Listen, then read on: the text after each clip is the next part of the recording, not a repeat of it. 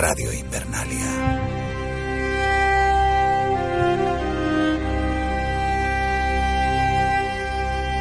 Se acerca el invierno.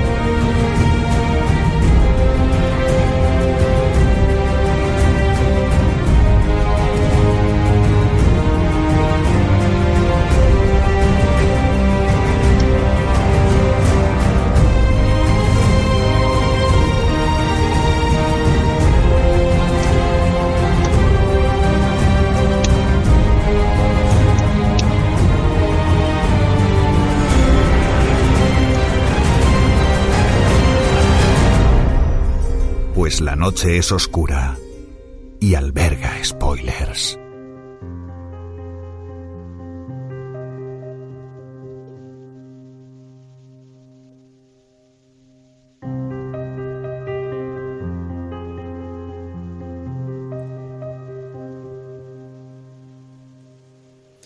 Hola, ¿qué tal? Bienvenidos, bienvenidas una semana más a Radio Invernalia, ya sabéis, el podcast que realiza La Constante sobre la serie de HBO Juego de Tronos.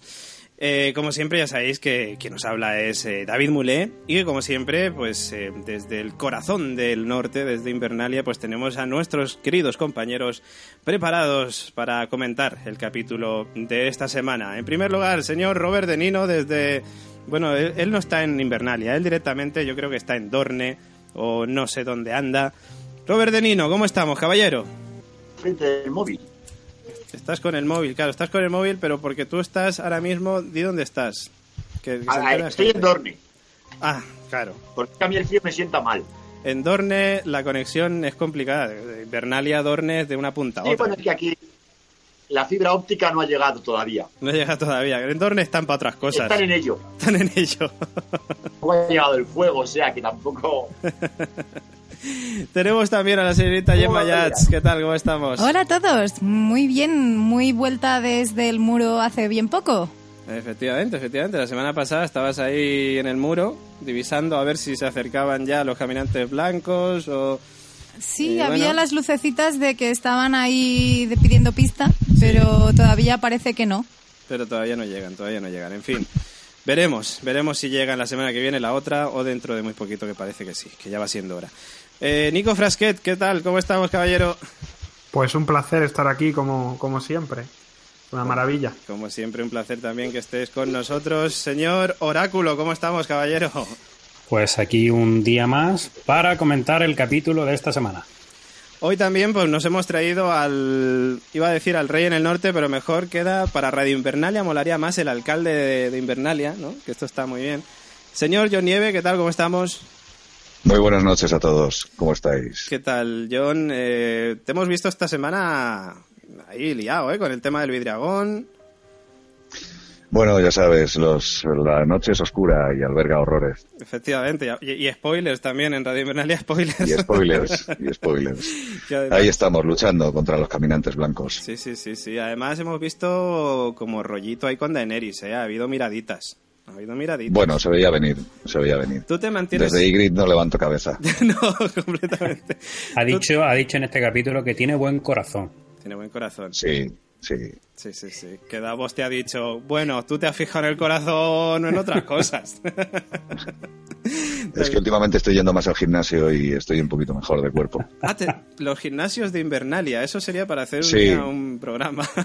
Existen, existen. Existen. Y las duchas. y las duchas. Parece que no, ¿eh? Esto es, es algo sí. que siempre me había concomido por dentro de decir, ¿cómo lo hará esa gente? Efectivamente, efectivamente. Pues es todo un poquito más rudimentario, pero tenemos de todo. Press de banca, jalón tras nuca, en fin, un poco de todo. Por cierto, eh, John, nos han comentado, yo no sé si es verdad o no, que en tus ratos libres te haces llamar Eduardo Bosch. Pero solo en los ratos libres. Los ratos- En otros momentos soy más John Nieve. Sí, sí, sí, sí. Incluso en Depende algún- del día. algunos nos han dicho que también te has llamado Marshall Eriksen. También, también. También, también. Y bueno, y un montón de personajes más, porque bueno, ya gente Sí. ya lo sabe que, que- con, con quién estamos hablando ahora mismo. Es John sí, tengo un Nieves. poco de lío. Unos días soy Mordecai, otros días soy, soy John, otros días soy Eduardo, otros días soy Marcel. En fin, tengo un poquito de jaleo mental. Pues Eduardo Bosch, bienvenido a Radio Invernalia. Bien hallado, muchísimas gracias por invitarme. Y bueno, Eduardo va a estar con nosotros eh, pues un ratito comentando el capítulo de esta semana, capítulo cuarto de la séptima temporada. Eh, Que yo ya- todavía no lo he visto. Que tú no me digas. No, no, yo he visto mi parte. Pero el capítulo entero montado no lo he visto.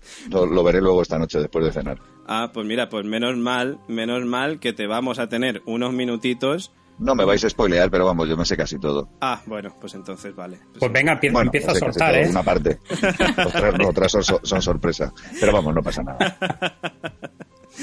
Pues eh, como decíamos, vamos a hablar del eh, capítulo 4 de la, de la séptima temporada, eh, llamando, llamado Botines de Guerra, The Spoils of War, eh, que como sabéis se emitió este pasado domingo eh, en HBO, en el día 6 de agosto, y bueno, ya la madrugada eh, del día 6 al 7 lo, podéis, lo pudisteis ver en HBO España y en Movistar. Bueno, como siempre hacemos, preguntamos siempre qué os ha parecido este capítulo en líneas generales. Y comenzamos por. Venga, comenzamos por Gemma. Yo mm, decir que me ha gustado muchísimo porque ha sido muy... Lo llamaría un capítulo muy audaz. A nivel diálogos, a nivel miradas y a nivel acciones. Y me quedo aquí. Y te lo dejas para luego, ¿no? Y me lo dejo para luego. y te guardas ahí para luego más cosas. Hombre, tengo que decir que intentaré, pese a que Eduardo dice que conoce bien su parte, no quiero ser una water parties y, y puesto que nuestros oyentes se van a quedar hasta el final, creo que podemos guardar pildoritas para no fastidiarle el capítulo de esta noche. también, bueno, se agradece. también, también. Eh, Lo que no sé es si lo hará nuestro compañero el señor Oráculo, porque, bueno, Eduardo no lo sabe, pero eh, en el equipo de Radio Invernalia, el señor Oráculo eh, siempre ha sido característico por sus predicciones en Juego de Tronos. De hecho, nosotros pensamos que él trabaja en HBO. De hecho, él le Ajá. escribe los libros a, a Martin. Él se lo chiva todo. ¿no? Él se lo chiva todo, con lo cual tú dices, yo sé mi parte, pero es que el señor Oráculo la habrá escrito antes él. So- son unos exagerados. Vamos a ver, yo me he visto este capítulo creo que cuatro veces. Cuatro veces, porque tú te lo has visto piratilla, seguro, antes filtrado y Claro, después yo- ya bien. mira, yo me he visto pájaro, ¿eh? el Piratilla, lo vi, luego en el oficial en HBO también lo vi, por supuesto. Y yo creo que hasta ahora, sobre todo por la parte final, eh, la acción de la parte final, yo creo que es el capítulo mejor de esta temporada. Por lo menos, es- es- ya te digo, a mí me ha invitado a verlo varias veces, cosa que no ha ocurrido con los otros, que, que no quiere decir que no me gustaran. Sí. Y ya comentaremos más en detalle ciertas cosas. Bien, bien. Señor Nico Frasquet, ¿qué te pareció? Pues un capítulo muy, muy grande, es decir, un capítulo con una tensión que no es normal, que- con un final de, de infarto que te daban ganas de, de- de incluso quitarlo porque era como una sensación de, uff, aquí puede pasar algo, algo terrible. Y luego también que, nos, que después de siete temporadas viendo Juego de Tronos, eh, algunas piezas empiezan a encajar, vemos reencuentros que nos emocionan, que, que es normal. Y, y luego la profundidad de, de los temas que sigue tratando Juego de Tronos en cada capítulo, que luego hablaremos. Oye, pues Bran parece que no se emociona mucho con el encuentro. ¿eh? No, No, no. Bran, no.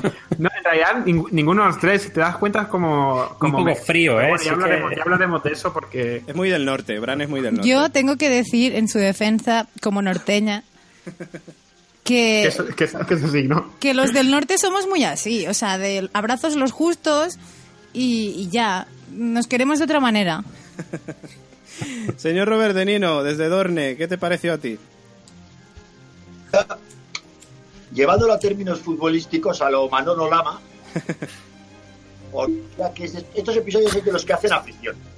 Es que la afición. Me ha gustado, coño. Sí. Esta temporada me está gustando mucho. Joder, estoy enganchado a ella. Vuelvo a creer en Juego de Tronos. Me gusta, la compro. Me ha gustado. Eso sí, a la rubia de botella ruedas no les aguanto. A la rubia de. ¿qué le vamos a hacer? Bien, bien, bien. Bueno, y Eduardo. Ah, eso sí. Dime, dime, dime. que para poner a la chica esta que habla en plan el Yoda, meter en las orejotas de Star Wars y, y mola más. Ah, mi Sunday. y bueno, Eduardo, tus, tus joder, partes. que parece Yoda. Tus, tus partes, Eduardo, ¿qué te han parecido?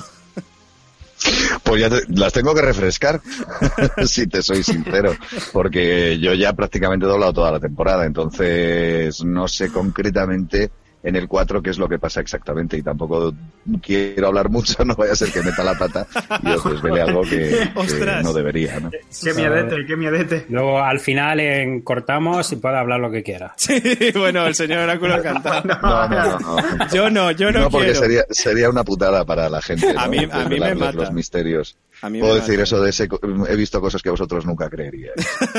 sí, sí, sí, sí.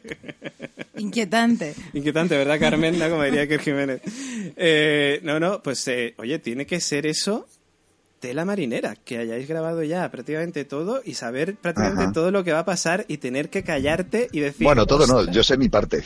Sí, bueno, claro, claro. Porque claro. son muy, es que en HBO son, y, lo- y es lógico también, pues hay un control muy estricto, ¿no? De lo que uno dobla, de lo que uno ve y de hasta, hasta donde uno sabe del capítulo. Y yo solamente sé lo que he visto, ¿no? Lo que he visto de lo que he doblado por mí, ¿no? Ed- Eduardo, quería aprovechar y comentarte y hacerte una preguntina. Hace muy poco Pregunta. descubrimos que en otra serie, que también tenemos podcast con T de Tardis en Doctor Who, eh, iba a ser una doctora y, y nos co- y comentaban en las entrevistas que bueno que le habían dejado decirle a su marido que iba a ser la doctora. Entonces, en este caso, vosotros, como dobladores, tú puedes llegar a casa y puedes decir, ¡Wala, tío!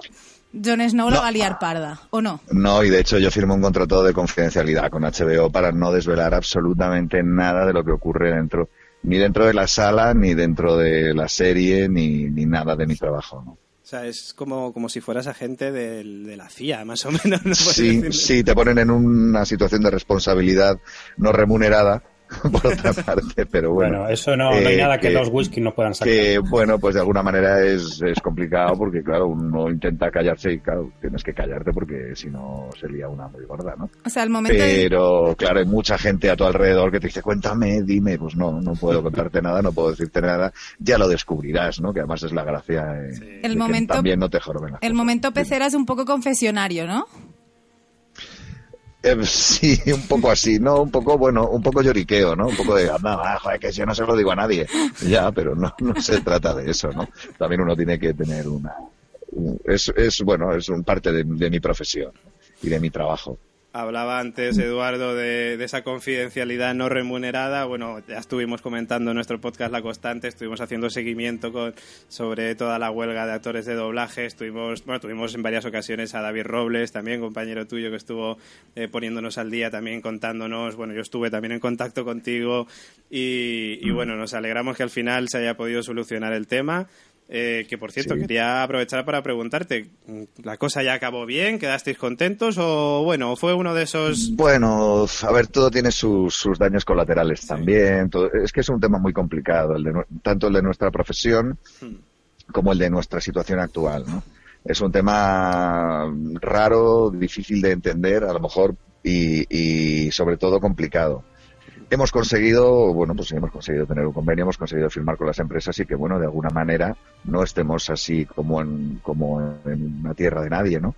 Pero por otro lado, pues bueno, desgraciadamente todo mm, últimamente, pero no solo en mi terreno, en el, en el doblaje, sino en todo lo artístico en general, está todo abocado al, al bueno, a, a que todo se utiliza muy deprisa y cada vez es, en algunas situaciones sí, en algunas cosas sí, pero cada vez prima más la velocidad y o prima más el, el dinero, el precio de las cosas que a lo mejor la calidad o la, o, la profundidad del, del, trabajo que cada uno realiza. Y bueno, y ahí es donde, bueno, es, la, la lucha es difícil, pero bueno, es un poco, supongo que le pasa un poco a cada uno en su, en su, en su terreno, ¿no? En su profesión. Sí, sí, sí, sí. Bueno, yo soy periodista, ¿qué te voy a contar? O sea, que, vamos, pues también sí, pues estamos vosotros lo mismo. Entonces hay una parte de intrusismo, hay cosas que son para nosotros que nos duelen, que de repente, pues, pues una persona porque tiene un nombre más o menos mediático, pues le pagan un dineral y a nosotros no nos valoran de esa misma manera y entonces también pues son cosas que un poco pues que, que, pero bueno supongo que es la vida del artista no que a veces es valorada y otras veces pues no lo es. Nosotros nuestro trabajo intentamos hacerlo lo mejor posible para que os entretengamos y para que esté a la altura del trabajo que ha hecho el actor que ha doblado que ha interpretado a ese personaje y a partir de ahí pues bueno poco más. ¿no? Nosotros estamos muy contentos con, con, el doblaje de este año de Juego de Tronos porque se está haciendo en in situ, o sea, en el momento, o sea, se está por, pudiendo estrenar. Sí, en... ahí se han apuntado un tanto HBO muy bueno, sí. que era muy complicado, ¿no? Que además esta premura de que se estrena y hay unas ganas de que se...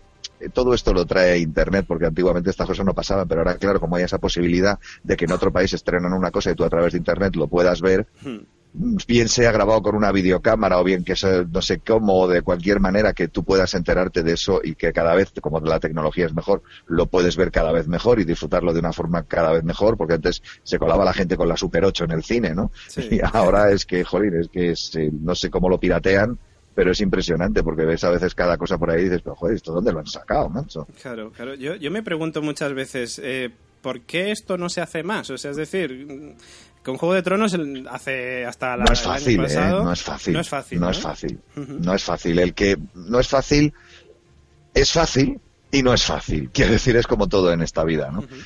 Por un lado es fácil porque, bueno, pues solamente es mandar una imagen con una película que digan, toma, ahí la tienes, dóblala. Pero todo el proceso de, de, que eso se doble, bueno, es un proceso complicado. Hay que, hay que, desme, hay que partir en trozos esa película para poderte mover, sí. hacer un puzzle con ella. Y que alguien empiece a decir, pues en la ficha número 16 participan estos personajes, pues tienen que hacer lo de la ficha 16, ¿no? Y componer ese puzzle total, ese trabajo que es el que hace la labor de producción, es muy complejo. El director tiene, hay una persona que tiene que, que traducir eh, ese diálogo y porque desde el de, del guion técnico, ¿no? De, digamos, de previo al rodaje al guion que, o a lo que queda después, sí. pues es distinto porque hay tomas que utilizan una y luego utilizan otra y entonces eh, hasta que no está eso terminado, montado y definitivo y mm. prácticamente emitido no se podría traducir.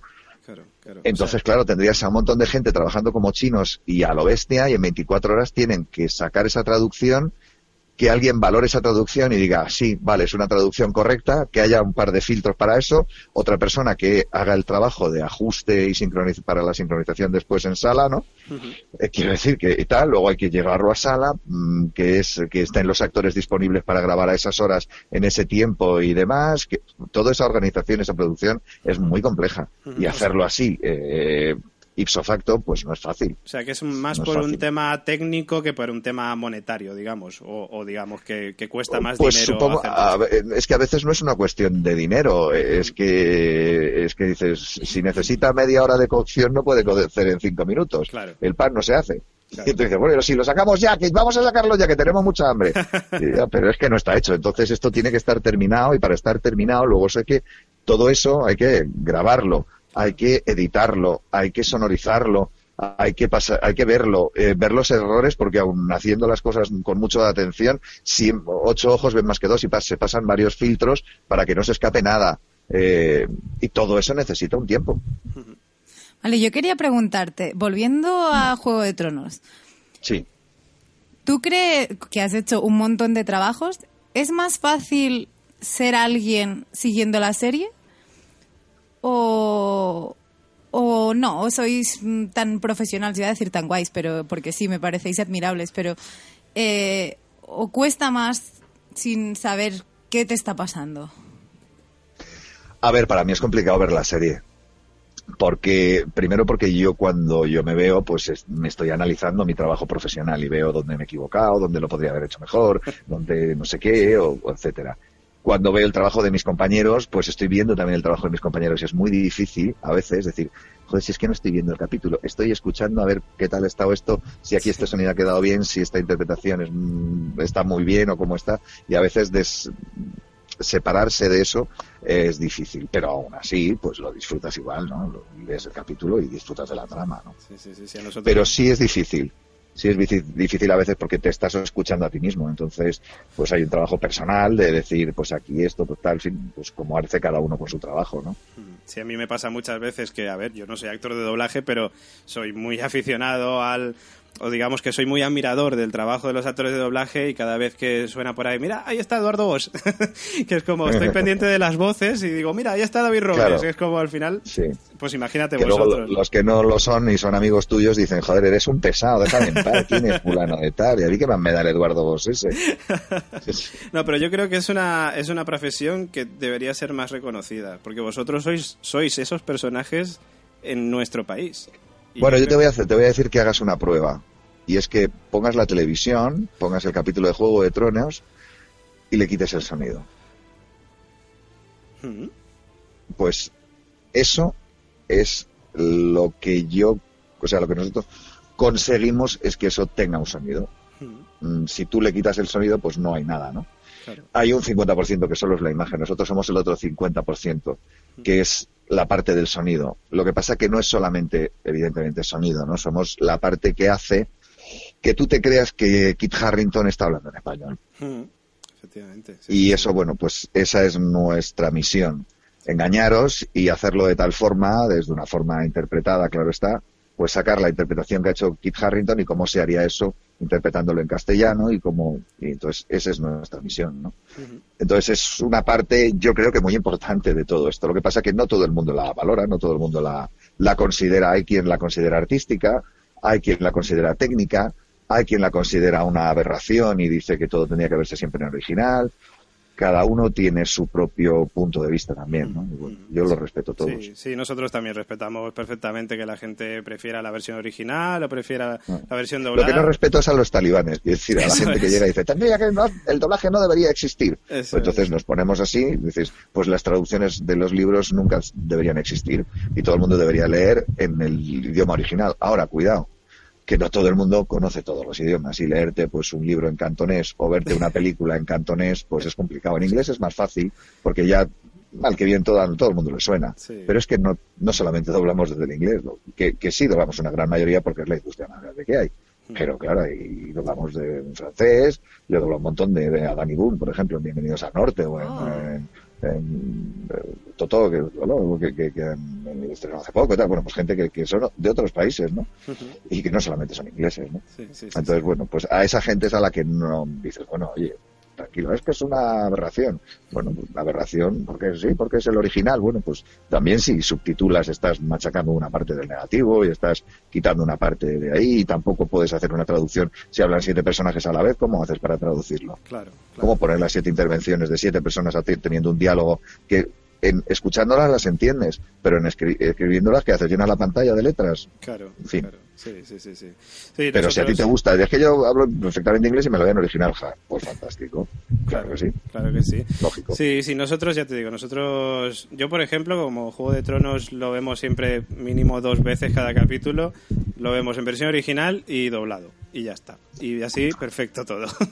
y podemos... Claro, bueno, sí, eso está muy bien, es un ejercicio muy bueno. Sí, sí, sí, sí. Porque así también además analizas, porque conoces perfectamente la historia y analizas mejor la interve- las intervenciones, ya conoces un poco los diálogos como son en castellano y entonces te es ma- ves la intervención del, del actor original y claro que sí, es muy bueno, es un buen ejercicio.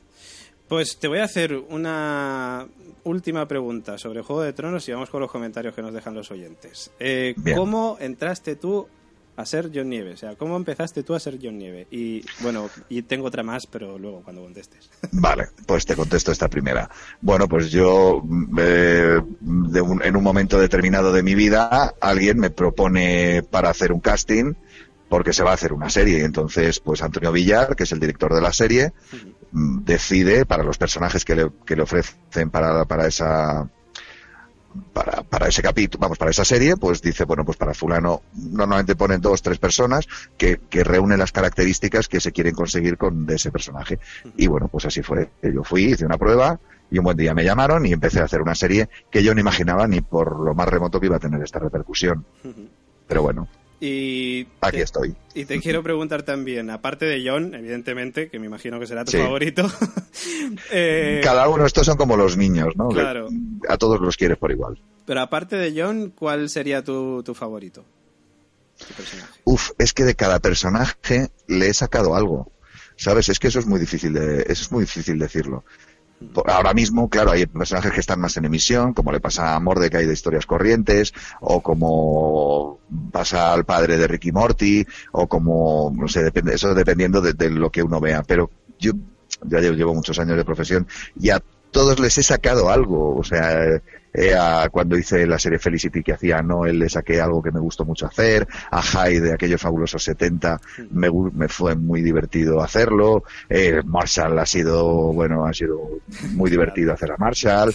Pero es que he hecho, bueno, pues es que a cada cosa, eh, hace poco pues tengo, estoy muy contento de la película Bayana, que hizo un personaje que está Matoa, que además cantó una canción y para mí ha sido muy divertido y me ha gustado mucho hacerlo. Eh, hace una serie que se llamaba Metalocalipsis, que hacía Pickles, que era un personaje muy divertido, muy macarra y muy ma- eh, OF de familia, que también hago un personaje. En fin, es que cada uno le sacas una cosa, ¿no? Y Y de- entonces es difícil decir cuál es el que más te gusta, cuál es el que menos te gusta. Y de, y de Juego de Tronos, aparte de John, ¿cuál sería tu personaje favorito? Bueno, pues tengo varios. Pero vamos, a, a mí me gusta mucho Tyrion. Mm, Me parece un personaje maravilloso. Mi compañero Sam también eh, me parece un personaje curioso dentro de la historia. Mm. Y bueno, también es que te vuelvo a decir lo mismo, es que cada uno, es que Juego de Tronos tiene tela, es que cada personaje tiene lo suyo, Sí, sí. tiene lo suyo. Sí, sí, sí, sí. Pero bueno, si dices pues uno solo, pues Tyrion me gusta mucho, me parece un personaje muy divertido. Qué bueno, qué. Pues bueno, yo te preguntaría un montón de cosas más, pero no puedo hacerlas porque, evidentemente, si te pregunto, ¿cómo piensas que va a ir la serie? No puedes hacerlo porque ya sabes cosas. Entonces, Mira, el asesino es el mayordomo. el asesino es el mayordomo y ya está. Arreglado. Oye, pues el mayordomo fue John Nieve, ¿no? Cuando Eso, era... hombre, ya si empezamos a darle la vuelta. Era una frase hecha, ¿eh? Sí, sí, sí, hay, que, hay que andarse con un cuidado. Sí, eso sí. Bueno, pues Eduardo, eh, Eduardo Bosch y John Nieve, las dos personas en- dentro de la misma, te dejamos ahí rigiendo el norte. eh, De acuerdo. Que, que bueno, que lo guay es que estaréis fresquitos ahora mismo, porque aquí en Madrid, por ejemplo, estamos pasando mucho calor. Sí, me han dicho, me han dicho. Aquí en Invernalia no tenemos ese problema, porque estamos a 63 grados bajo cero. Y entonces, pues claro, aquí esto es, eh, esto es mucho frío. Bueno, pero mucho ses- frío. 63 grados bajo cero para vosotros es como la- el otoño, ¿no? Una cosa así. ¿eh? Es lo normal. Ahora hay que tener cuidado porque se acerca el invierno. Claro, claro, tenéis que tener cuidado con los caminantes, además, que vienen por ahí. Sí. Y yo creo que Los ya, caminantes blancos. ya llegan ya, ¿eh? Por fin, yo vamos, que espero ya dejar Por de fin, les han dado, ello. por fin les han dado pista, porque aquí en La Constante siempre decimos que llevan desde la temporada 1, como los aviones cuando están esperando que les den pista en el aeropuerto, dando vueltas por, por encima del mismo punto. Tenemos esta teoría de los caminantes y est- estamos esperando ya que les den pista, ¿no? Entonces ya parece que van allá. Sí, es que, es que Juego de Tronos es, una cajita de sorpresas, como las cajitas de chocolate que vas cogiendo. ¡Ay, qué rico, qué sorpresa este otro! Y cuando te das cuenta, levantas la capa y había otra capa debajo. Y siguen las sorpresas, ¿no? Pues Eduardo, que te agradecemos un montón que hayas estado con nosotros estos Nada, minutos. encantado. Y bueno, todavía nos quedan tres capítulos para acabar la temporada. Nos queda Ya veréis, el ya. sexto y el séptimo. Vamos, ya veréis, ya. ¿Cómo? Qué jodido, como lo sabe ya. que esto, Dios mío. Eh, pues eso. Eso da envidia, ¿eh? Da mucha envidia, da mucha envidia, pero por otro lado es como. Prefiero verlo, prefiero verlo, ¿no? Quiero... Sí, no os va, yo solo os digo que no os va a decepcionar, No, hombre, desde luego. Yo estoy convencido de ello. Estamos teniendo una temporada muy, muy, muy os chula. lo aseguro.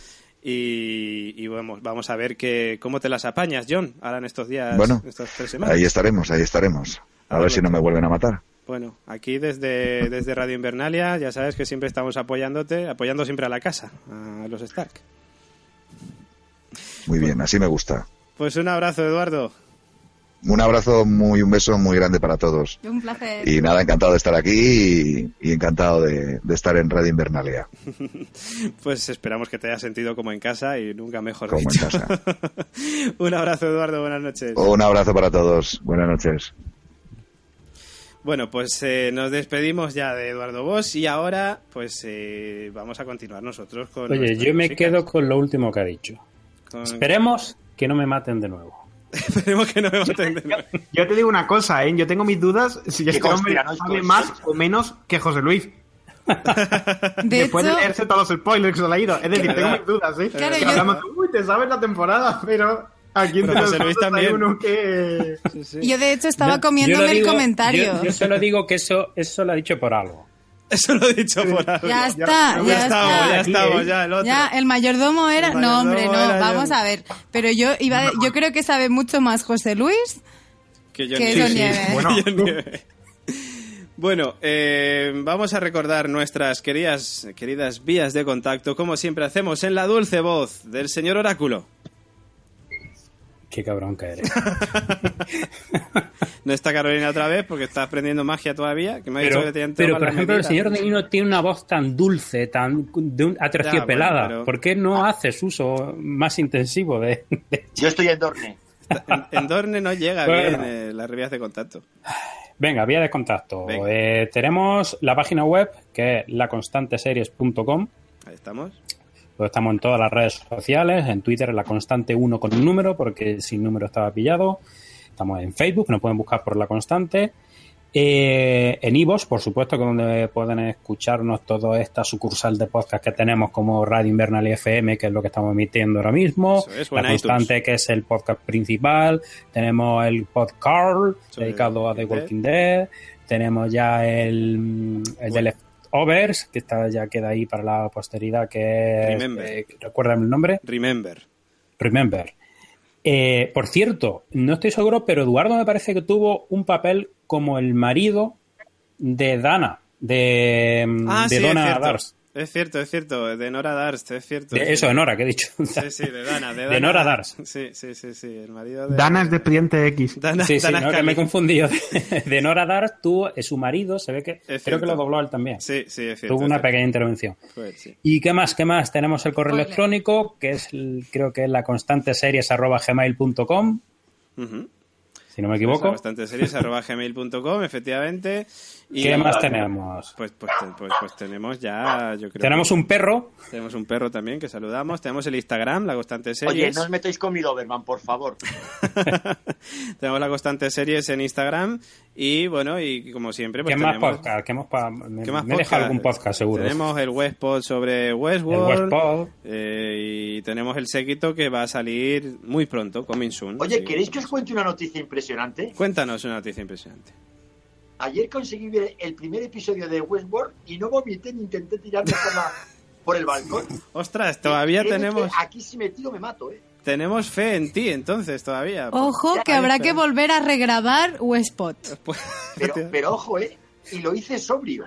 Y lo hice sobrio. tequila para intentar tragármelo. Ay, ay, ay. No intenté ni ahogarme en la piscina. Hay esperanza para Robert De Nino todavía. Qué bonito, qué bonito. Bueno, os recuerdo que también tenemos el Patreon, patreon.com barra la constante, que ya sabéis que podéis encontrar también ese link en nuestra web, laconstanteseries.com, que lo vais a ir, lo vas a ver ahí, naranjica, que pone apóyanos en Patreon. Y apóyanos en Patreon, pues efectivamente os manda a patreon.com barra la constante, donde pues os ofrecemos un montón de cosas, una locura. Os ofrecemos vernos en directo, que ahora mismo tenemos un montón de gente en directo, como Al Cross, que por ejemplo decía, yo no me imagino Juego de Tronos en castellano. Claro, es que él vive en Florida, vive en, vive en Estados Unidos, entonces está acostumbrado a verlo en inglés. de hecho, el Cross nos decía, en Cuba, por lo general, todo se veía en versión original con subtítulos. No había esa cultura del doblaje. En algunos casos, como en las novelas brasileñas, se compraban doblaba- dobladas y, alguno, y algunas series policiales. O Efectivamente. sea que funcionaban distinto. Y de hecho, en el norte de Europa, la cultura de la versión original también está muy extendida. Es Y un cuerno es que no tienen dinero para dobladores. En el norte de Europa me da a mí que sí que tienen dinero para dobladores. Cultura de que no tienen pelas, no me jodas, están todos arruinados. Venga, coño, hombre, ya está bien de mentir. Del norte de Europa me da a mí que sí que tienen. Eh, pues eso, que podéis vernos en directo. Como decíamos que está haciendo Alcross, como hace siempre Nani, como hacen un montón de queridos Patreon nuestros. Eh, también podéis participar en nuestros sorteos. Los sorteos que, por cierto, vamos a hacer el sorteo del mes ahora. eh, bueno, yo creo que esta semana ¿no? Podemos hacerlo desde Cardiff. Vamos a estar en Cardiff esta semana. Así que, amigos oyentes de eh, Conte de Tardis, el podcast de Doctor Who, que no lo hemos mencionado antes, pero lo mencionamos ahora, eh, pues estad atentos también, porque vamos también a hacer un, un pequeño podcast sobre Doctor Who, ya que estamos allí en, en Cardiff, ¿no? Aprovechando. Además, pero- claro, además, Pero cu- cuéntanos, David, ¿a qué vais a Cardiff? Porque la final ya ha sido. A Llegas la, tarde. a la Doctor Who Experience, porque somos unos Whovians de mucho cuidado. Y bueno, eso y un montón. de. Tráenos un regalo. Claro, claro, una TARDIS. Yo quiero una cabina telefónica, pero de Londres. Ah, bien, pues venga, pues también. Pero a También. tamaño natural, ¿eh? Ah, claro, pues yo no sé si en el avión y todo la tendremos que facturar. Te compras un Hércules. Me compro un Hércules. Yo, es que le- yo soy del Es del Hércules, pero del, Hércules. del equipo de fútbol. Pues bueno, lo que se te ocurra, un Galaxy. un Galaxy. Pues bueno, eso, que un montón de ventajas que podéis encontrar en patreon.com para la constante. Entrad y disfrutad. Y por cierto, le tenemos que dar esta semana la bienvenida a nuestro nuevo Patreon, Bernardo Pérez, que es nuestro nuevo Barney Stinson y que le saludamos desde aquí, desde Invernalia. Esto de decir desde Invernalia y pasar el calor que estamos pasando, yo no lo pillo, pero bueno, en fin, que le mandamos un fuerte... oye, hasta la idea que está en Invernalia y una lumbre bien gorda que tiene delante. Sí, ya sí, está. pero, pero pedazo lumbre, ¿eh? pero pedazo lumbre, vamos, desde luego. No, Y- es- esto, esto es la expli- esto es la explicación del cambio climático. Totalmente, totalmente, vamos, o sea, vamos, así es. Eh, vamos a leer muy, muy, muy, muy, muy, muy rápidamente, porque tenemos, tenemos 19 comentarios en iVoox, que os agradecemos un montón que nos dejéis comentarios, que le deis a like.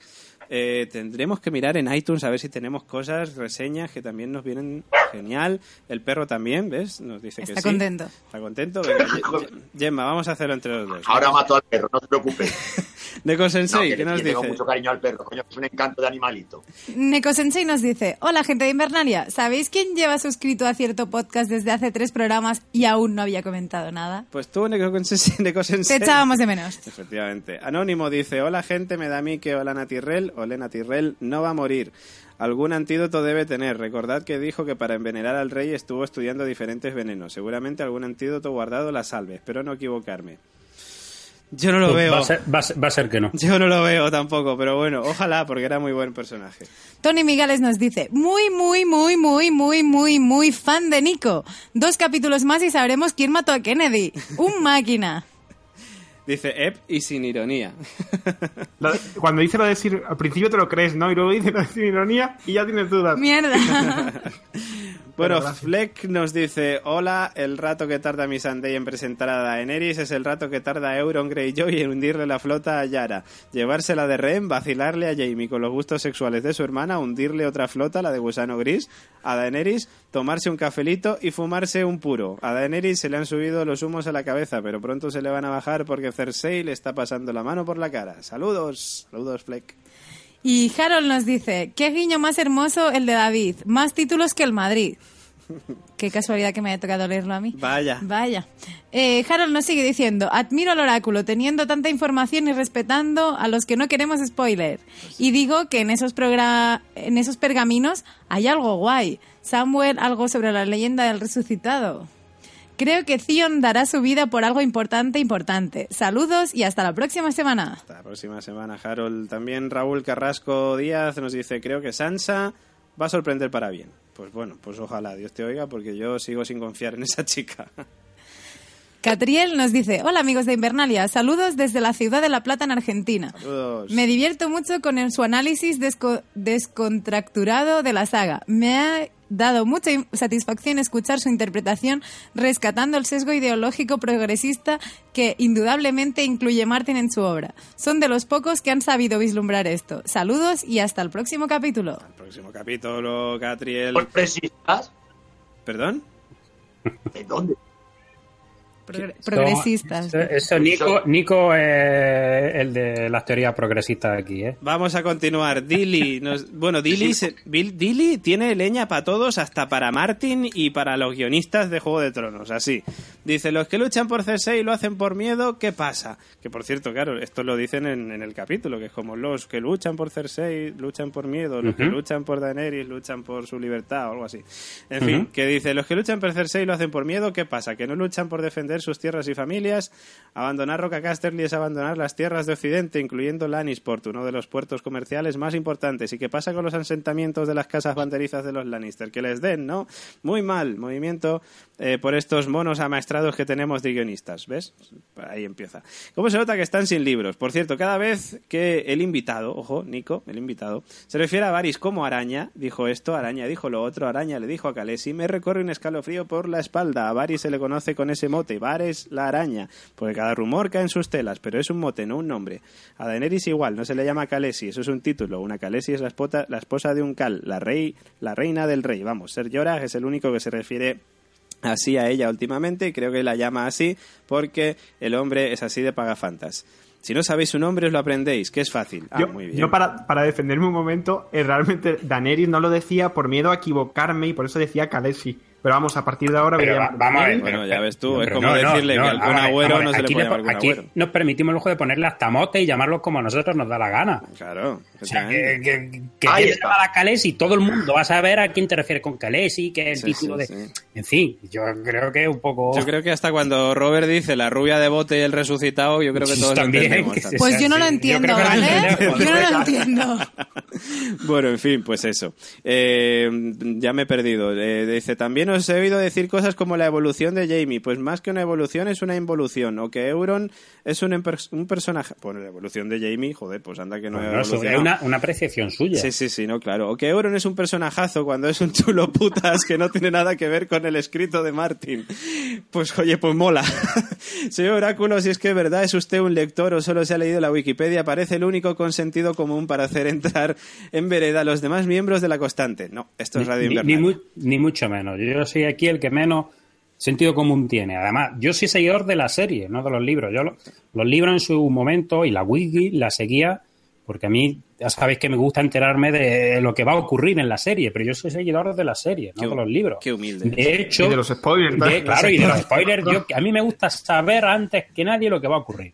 Eso es un defecto o virtud que yo tengo. Y, y al fin... Entonces, el tema está en que, como podemos ir apreciando, la serie se va diferenciando bastante, bueno, bastante. No sé si bastante o menos bastante, pero de los libros, o sea, tienen bastantes diferencias con los libros. Claro, Cosas que salen en los libros que la serie no sale o que se han cambiado totalmente. claro, claro, claro. O sea, no podemos decir, oye, es que todos los libros está así, ya, ya. Es que la serie está siguiendo un cauce distinto al de los libros. La línea, el, el guion principal, por supuesto, será el mismo, pero hay muchos detalles que aparecerán en los libros y que yo mismo leía la wiki y que lo único que hacían era quizás despi- despistarme para cosas que luego no salían en la serie. Eso es, eso es. Bueno, para finalizar, también tiene leches para Robert De Nino que dice fuera de la constante. Bueno, esto es Radio Invernalia, pero bueno, mola que, que- que haya pillado lo de, lo de la Vale, constante. bien. Que es, muy, que es muy nuestro lo de fuera de la constante. Dice, para noticias de fútbol ya tenemos a los Lama y de la Morena de turno. Queremos podcast de serie y nos encontramos fútbol. Gracias. O sea, dice, no encontrarnos fútbol aquí. Gracias. Un saludo, sois muy buenos, pero podéis mejorar. Pues Muchas a partir de ahora, señor Robert De Nino, vamos a cambiar Radio Invernalia por Radio El Larguero y vamos a empezar a hablar de fútbol No, toda la Lo semana. que podemos hacer es una Mira, cosa. mira, no, mira, Robert, Robert De Nino, mira, espera, un momento, un momento, un momento, un momento. Esto tenemos que hacer como el telediario, que dedica media hora de telediario a las noticias generalistas y otra media hora solo a deporte. Aquí va a ser la primera parte de Juego de Tronos y la segunda parte de Juego de Tronos fútbol. Fútbol, efectivamente. Hoy el equipo de los Inmaculados ha jugado contra los dos Rakis. Se- Señor Oráculo, el cliente siempre tiene la razón. ¿No le gusta fútbol? Voy a empezar a hacer los análisis del episodio con física cuántica. A ver qué cojones es. Juego de Tronos, la física cuántica en Juego de Tronos. Juego de átomos. Juego de Yo- átomos, yo lo veo. Para enterarnos todos. Oye, no, bueno, Pero esto me ponga en plan, estupendo. A partir de ahora, en física cuántica. De hecho, según la teoría de cuerdas, Jamie Lannister no involuciona, va a un plano superior.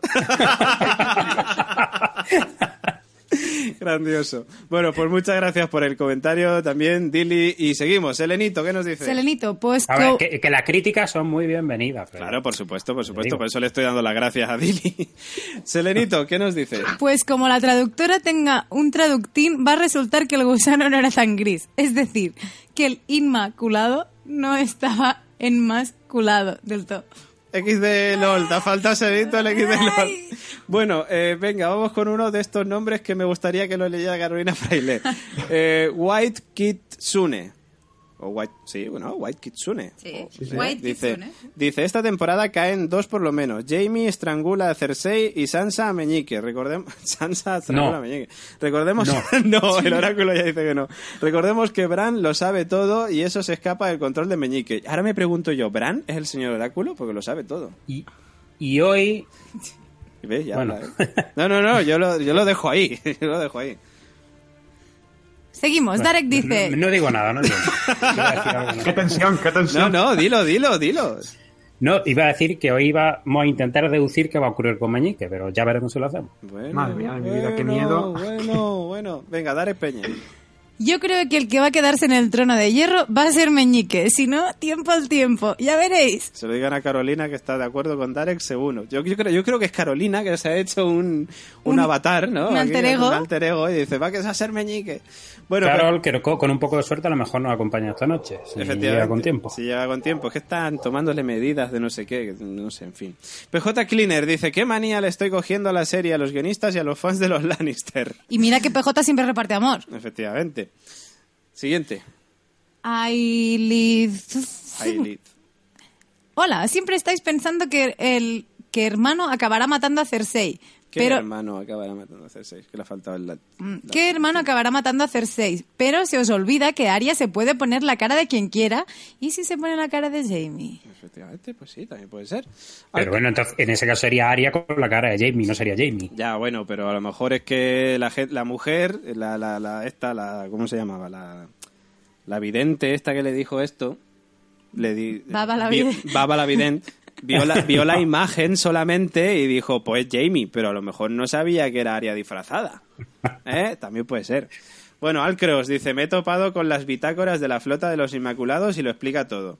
Alcross, por favor, queremos esa bitácora porque yo no me entero de nada. El oráculo estará muy agradecido. Efectivamente. Sí, sí. Y Anónimo nos A, dice... a poder ser de la última temporada, que esta ya se sabe. Esto ya, vamos. Y Anónimo nos dice, hay algo que no entiendo. Yo Nosotros tampoco. Yo pregunto a los verdaderos fans de la serie, ¿qué propósito tenía la mujer que enviudaba él tomarla como esposa y la ley se lo permitía? Yo no entiendo la pregunta. Y digo que lo he leído bien, ¿eh? Os lo juro y lo prometo, ¿Qué pero esto tiene pinta de troleador del móvil, es decir, el auto el autocosas Sí, el que tú escribes casa y te pone caca y cosas Sí. de estas, entonces Puede ser, porque Qué bueno, ¿no? ¿Qué propósito tenía que la mujer que enviudaba, él podía tomarla como esposa y la ley se lo permitía? Yo es que no... no, no... Eh, sí, vamos. eh, a mí me suena algo, no sé si a vosotros algo de eso, de que si eh, pues enviudaba una mujer, el hermano que no estuviera casado se casaba con ella o de algo, una historia, no suena algo así, pero, Pero- es que pero no sé, que- pero, pero es que no sé a cuánto de qué viene. Claro, ¿De Sansa a lo mejor? de Sansa, pero la mujer que enviudaba, Sansa...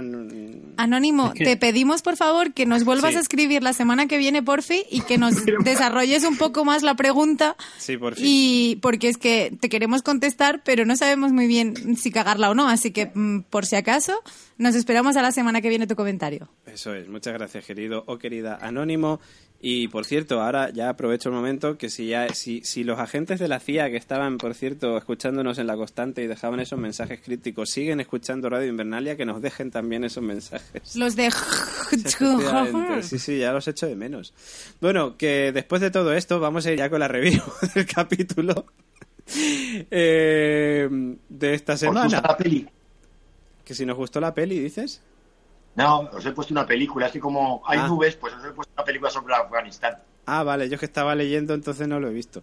Bueno, en fin, vamos con el capítulo cuarto de la séptima temporada, que como hemos dicho se llama eh, mm, Botines de Guerra o The Spoils of War. que de Spoils of War suena a lo- lo- los spoilers de la guerra, un poco. Eh, dice, mm, o sea, el tema, vamos, básicamente empieza en, en Alta Jardín, ahí con Bron, con Jamie, custodiando las riquezas, vamos, básicamente que se han llevado todo el botín. Y eh, pues eh, que sigue Bron, eh, pues eso, esperando que le den un castillo. Dice, oye, pues este me vendría muy bien. Pero bueno, pues parece ser que de momento Jamie le dice que va a ser que no, que en tiempos de guerra no tardarían mucho en volver a quitarse. Pero a mí me encanta Jamie porque dice, anda tío, no te sobres porque duras menos en este castillo que una gominola a la puerta de un cole. Menos en este castillo que los Inmaculados en Roca Casterly. Casi, casi.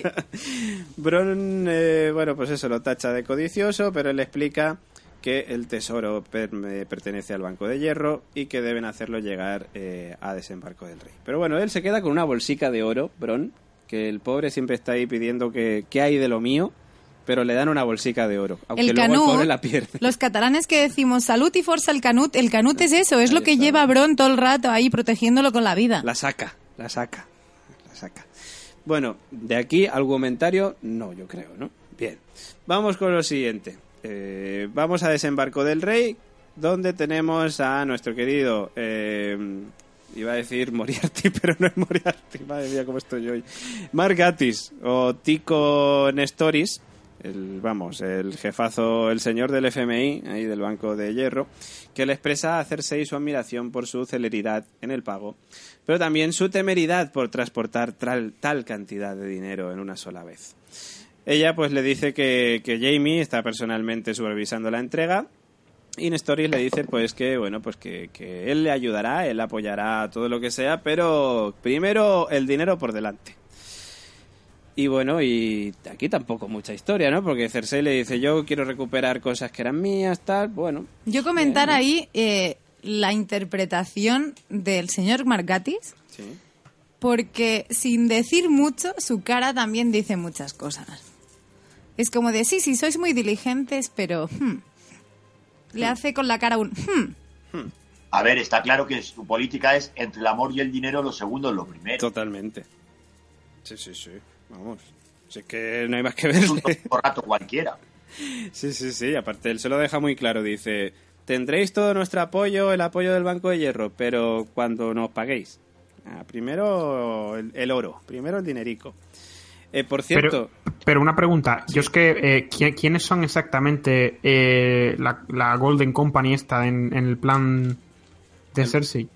el, el- el Banco de Hierro, ¿te refieres? No, no, hablan de la Golden Company.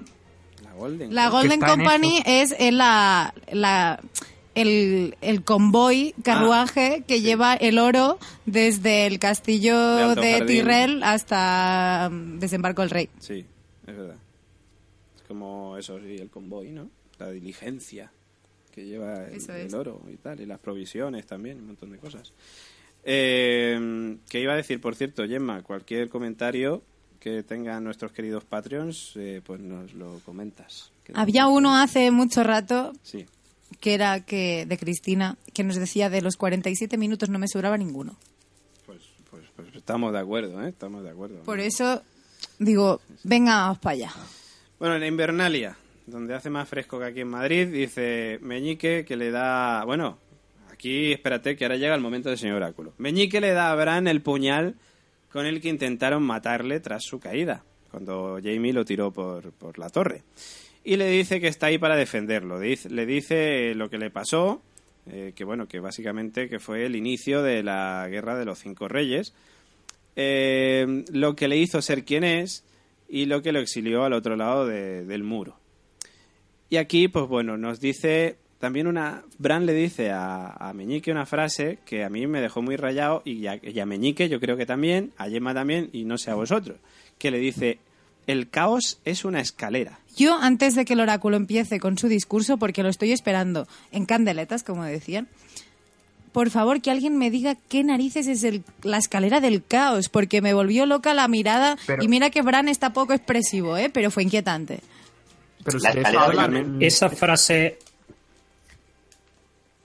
A ver, todos a la vez. se ha hecho el silencio. Se ha hecho el silencio. Ha pasado Venga, José Luis, venga, sí, sí. Yo sí me de... Sí, sí, no, por favor. El caso es una escalera, aparece en el capítulo 3.6, cuando precisamente está hablando él con Varys, me, me refiero a Peter, a, Sí, a a, Petir, a- Meñique. a Meñique exactamente, y le, dentro de una conversación que está teniendo, menciona eso del caos, eso es una escalera. O sea que no es casual que básicamente, por eso yo creo que pone Meñique la, la cara que pone. ¿Por qué? Porque no es casual que Bran se lo diga, porque Bran sabe, ha mencionado eso en algún momento, es decir, es como se lo deja caer.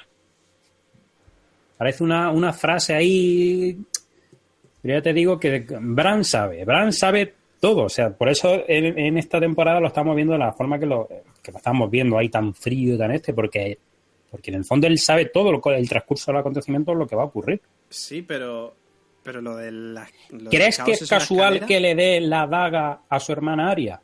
No, no, no, no, está claro. O sea, a ver, todo lo que hace Bran no me parece nada casual. Porque lo sabe todo. O sea, eh, Bran es el señor oráculo dentro de, de Juego de Tronos. Pero, pero no me termina de quedar claro lo de el caos es Pero una escalera. Es, es la manera que tiene. Eso no te complica la vida. Es una frase que dice eh, Meñique Ah, vale. eh, a Varys en una conversación. O sea, es como Bran diciendo, oye, ha sido de una manera un poco que yo, yo sé de lo que estoy hablando y conozco, conozco. No, no lo dice de una manera que le queda muy evidente, pero ya él pone una cara como diciendo, oye, eso me suena a mí, eso me suena a mí algo que yo he dicho. Nico. A mí lo que me, lo que me parece interesante, sobre todo, eh, pa- que, que- que justo hacen mención a esta frase específica, que es un poco clave para entender eh, el Juego de Tronos y, lo- y teniendo un poco en cuenta lo que hablábamos la semana pasada, ¿no? Eh, aquí hay dos, dos, dos, dos polos antagónicos, ¿no? Que son Varys y Baelish. Araña y Meñique, ¿no? Que son antagónicos, son dos versiones diferentes desde mi punto de vista, Varys tiene que ser un, hombre de Estado, ¿no? Que busca la prosperidad, el equilibrio, la paz. Si me apuran, ¿no? Puede, puede parecer que su lealtad cambia, pero cambia a merced de, de esto, de conseguir la prosperidad y su responsabilidad no es para, con- para quien gobierna, sino es para con el pueblo. Entonces la- es la, es la responsabilidad, ¿no? El, el chaquetero, por decirlo de alguna manera, es responsable. Pero para con el pueblo de, de Peter Baelish. sí, de bueno, para con el pueblo en general. No, no, no. Ve- Él solo tiene en cuenta a sí mismo. Su, bene- su propio ¿Quién? beneficio, ni para el pueblo ni Yo te ni estoy hablando de Varys. Ah, de Varys. Vale, vale. claro, Yo te estoy hablando de Varys. Ahora te digo, y el antagónico es Baelish. Ah, es vale, decir, sí, sí, sí. Que, eh, eh, que Meñique dice él, que, que además es, aunque es un personaje muy escurridizo y es difícil acertar exactamente cuáles son sus verdaderos propósitos, sin que entendemos que él cree que el caos, y de ahí viene la conversación, es una oportunidad. Es decir, él ve en el caos, él ve en, en el cambio de sistema o en el tal, una oportunidad para ascender posiciones, porque acordémonos que Meñique va poquito a poquito ascendiendo posiciones y él ve en el caos justamente eso, él sale beneficiado, él busca su poder el poder por el poder, digamos, ¿no? Entonces, dejando atrás las motivaciones personales, estas son las dos visiones realmente que se ponen sobre el tablero. La estabilidad, mantener la paz y la prosperidad de París y lo que viene, lo incierto, el cambio, el caos, que es la manera de actuar y de, y de, y de sacar provecho que tiene Meñique. A ver, desde Exactamente, mi de punto de hecho, vista, de- y llevándolo a Román Paladí, lo que ha dicho es agarra- a río revuelto ganancia de pescadores. sí, sí. De hecho, la conversación que en este capítulo, en el 3.6, tiene con, con Varys, Meñique, eh, es precisamente esa, porque Varys dice, oye, el, el caos es un pozo, o sea, cuando, si, si hay caos es un pozo sin fondo en el que vamos a caer todos, y, y su respuesta de, de Meñique es, es precisamente, no, no, el caos es una escalera, o sea, una escalera que ves como una manera en el caos de de él ir ascendiendo. O sea, exactamente lo que ha dicho Nico. Y, además, una, un apunte interesante es que eh, eh, eh, una de las conversaciones ¿no? que tenía con, con, con es el poder reside, le decía, ¿no? Donde los hombres creen que reside, ¿no? El poder es un truco, una sombra en la pared, que era súper súper famosa, ¿no? Este, este trocito de Juego de Tronos tan interesante. Es un truco, una sombra en la pared. Y un hombre, aunque sea pequeño, puede proyectar una sombra muy larga. El poder lo ejerce quien consigue convencer a los demás que lo tiene. Que digamos que es eh, una de, la una de las menciones que se hace a, a, democracia. Digamos que es una palabra que, es, que en este capítulo ha tenido, ha tenido digamos, un protagonismo en, en boca de Melisei, ¿cómo, ¿cómo, se llamaba? Que siempre se me olvida el nombre. Misandei. No, Misandei. Misandei. Que le habla de que ella eligió a la, a la reina por, por voluntad, es decir, que no es una reina, realmente lo que está hablando es, es, es, de lo más cercano a una democracia.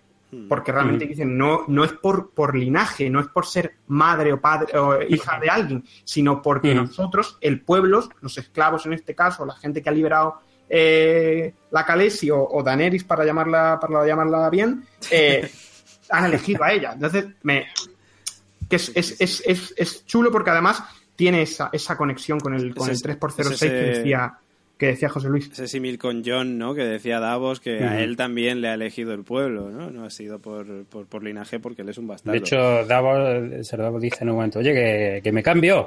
Que me cambio, sí, sí, sí, sí. Luego iremos a eso. Que Gemma está buscando lo de la compañía dorada y, se refiere a la compañía eh, dorada de... Espera, espera, que estoy hablando, querido. Un momentico. Ahora, ahora vas con lo tuyo. Que yo sé que tú tienes ahí... yo sé que tú tienes ahí tela. Pero antes de eso, que Gemma ha buscado lo de la compañía dorada. La compañía dorada de esos. Eso, eso, eso. Es, claro, yo entendí otra cosa, pero la Compañía Dorada es una compañía mercenaria compuesta por 10.000 hombres que se encuentran en las ciudades libres. Fue fundada por Saego Ríos y son liderados por Harry Strickland. Su estandarte es dorado y su lema, ojo, nuestra palabra es tan buena como el oro y su grito de guerra es bajo el oro el acero amargo. Toma ya, ahí se les ve gente que no piensa nada en el dinero apenas. Eh, que entiendo que son, como una especie de, son como una especie de soldados a lo mejor de, del Banco de Hierro o algo así. Eso parece. ¿No? Sí.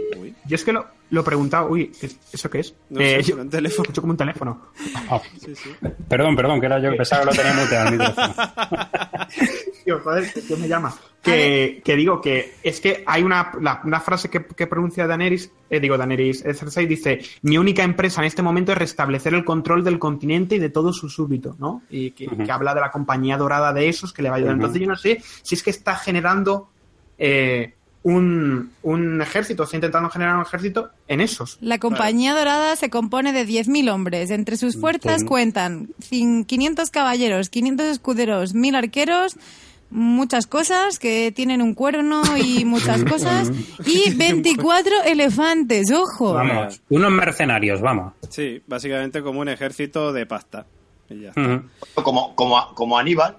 Como Aníbal. Está con los elefantes, elefantes, efectivamente.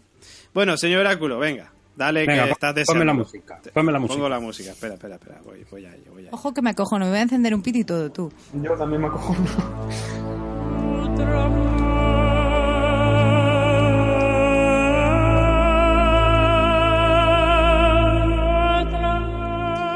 Hay profecía del señor Oráculo. Vamos a ver, no, profecía va a ser algo lógico. Yo espero que lo vean lógico lo que voy a contar. Eh, estamos hablando de la daga de acero Valirio. Esa daga con la que en el segundo episodio, pues un Mindundi llega a la buena primera donde está Bran en su camita que todavía no ha despertado.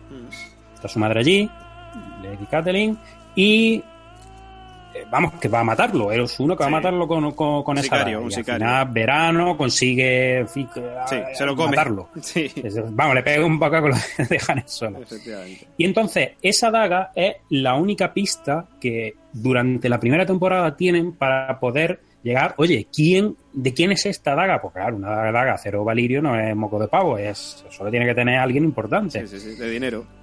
Claro, y esa daga da pie en la primera temporada a cuando llegan al desembarco del rey, oye, ¿esta daga de quién es? Y hay una conversación entre Peter Bailey, el, eh, Meñique, y, y y Lady Catelyn, en la que se preguntan, oye, ¿esta daga es lo único que tenemos? ¿Alguien sabe de quién es esto? Y, y Varys dice, pues, pues yo no lo sé. Y sin embargo, eh, Meñique dice, pues mira, para una vez yo voy a saber más cosas que tú. Dice, esa daga es mía o, era mía, porque supuestamente la perdió en una, una cuesta o algo.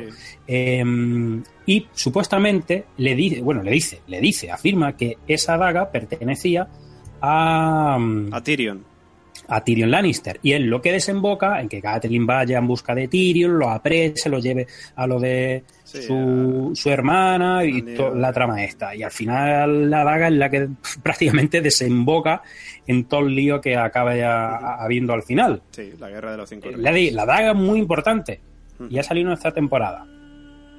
Eh, se la da como que no quiere la cosa Meñique a Bran. Dice, mira, esta daga con la que te intentaron matar, no sé de quién es. Meñique le dice, no sé de quién es. Y luego Bran, que lo sabe todo, Efectivamente. por eso está tan serio, siempre. Es el como el oráculo, es que es el oráculo, es el oráculo, básicamente. se la da, se la da a su hermana Aria. Oye, Aria, mira, ya que estás aquí, qué contento estoy de volver a verte. Toma esta daga, que me la doy yo, ¿para qué quiero esto? Hay un tullido como yo quiere esta daga. ¿No estáis viendo en qué va a desembocar esto? ¿En qué clase de justicia se va a encargar Aria de hacer con esa daga? ¿Vosotros pensáis que esa daga la va a llevar Aria ahí para lucirla? ¿O va a hacer algo con ella a quien se lo merece? Oh, Señor Y ahí Oráculo, lo dejo. déjeme añadir que si Meñique no estaba en la lista, a partir de ahora ya sí. O dentro de poco. De hecho, na- no es casual que ese juego que ha tenido con la rubia gigantona, Con Brienne. eh, con Brienne de Dar, y estaba Meñique ahí atento, y en el último momento cuando se le, le tira la espada a Brienne de Dar y ella le acaba así a- apuntando con la daga y Meñique todo atento ahí, no es casual, no es casual. Algo va a haber entre Aria, la daga y Meñique, y os podéis imaginar qué va a ser. Ahí teníamos la profecía del señor oráculo.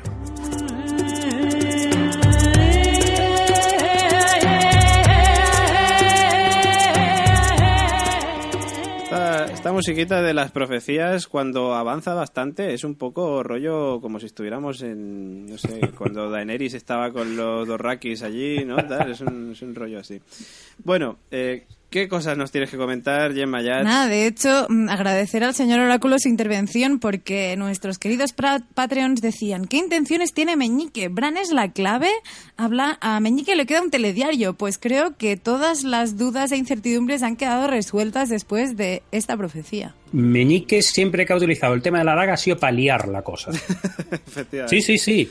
Él quiere liar algo. Lo Y va a intentar liar. En Invernal va a intentar hacer algún tipo de lío. Lo que no sabes es que ha dado con Bran que precisamente... no le Pero va el lío le salió una vez. Vamos a ver la segunda. Claro, es que ha dado con Bran. que Porque está con Bran que lo sabe todo. O sea, te digo, cuando Bran le ha dado la daga a su hermana, y ya sabemos que su hermana lo que es, que es una Assassin's Creed en toda regla, Eso es.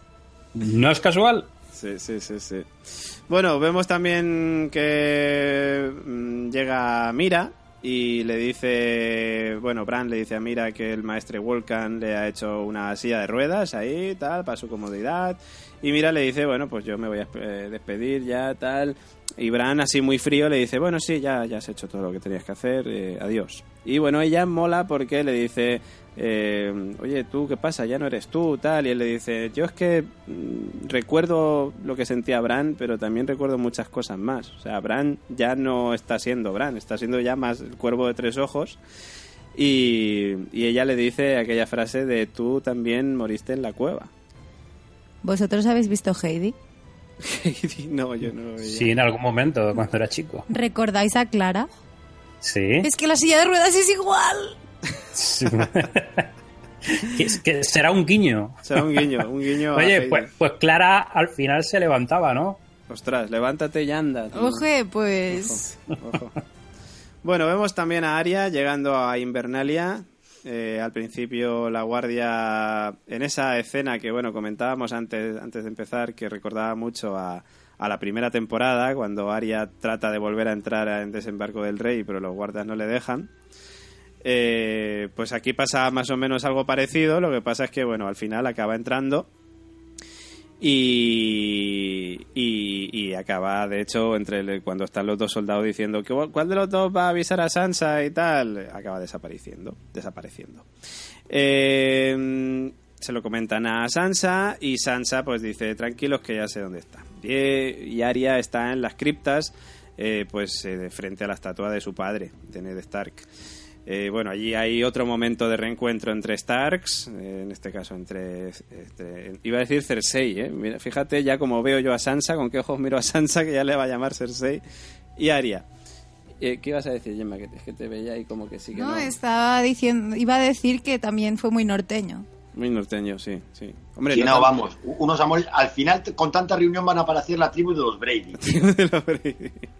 Y mira que solo quedan cuatro, que vamos, llegan a estar todos los de antes. Pues eso, que se abrazan, comentan un poco, pues eso, que la estatua no se parece a su padre, tal, pero dice, bueno, es que no había nadie, ningún escultor que le conociera, pero nosotras sí. Arya le pregunta a Sansa si realmente fue ella la que mató a Joffrey, y le dice que ojalá hubiera sido ella. Eh, y si, bueno, pues eh, Arya le dice que, que le habla de su lista de venganza. Dice, joder, que era el primero de la lista y que le jodió bastante que se la adelantaron. Y Fíjate adelantaron. cómo Sansa se lo toma un poco así. ¿eh? A coña. ¿Qué, qué Sí. me está contando esta? Pero luego cuando su hermano, cuando le dice lo de la lista, su hermano que lo sabe todo, le dice lo de la lista ahí, Sí. ya su hermana le mira, oye, que está... lo de la Sí, lista sí, parece que era verdad. Pero el momento de risa nerviosa de Aria, de como de la otra, una lista. y de la otra, sí.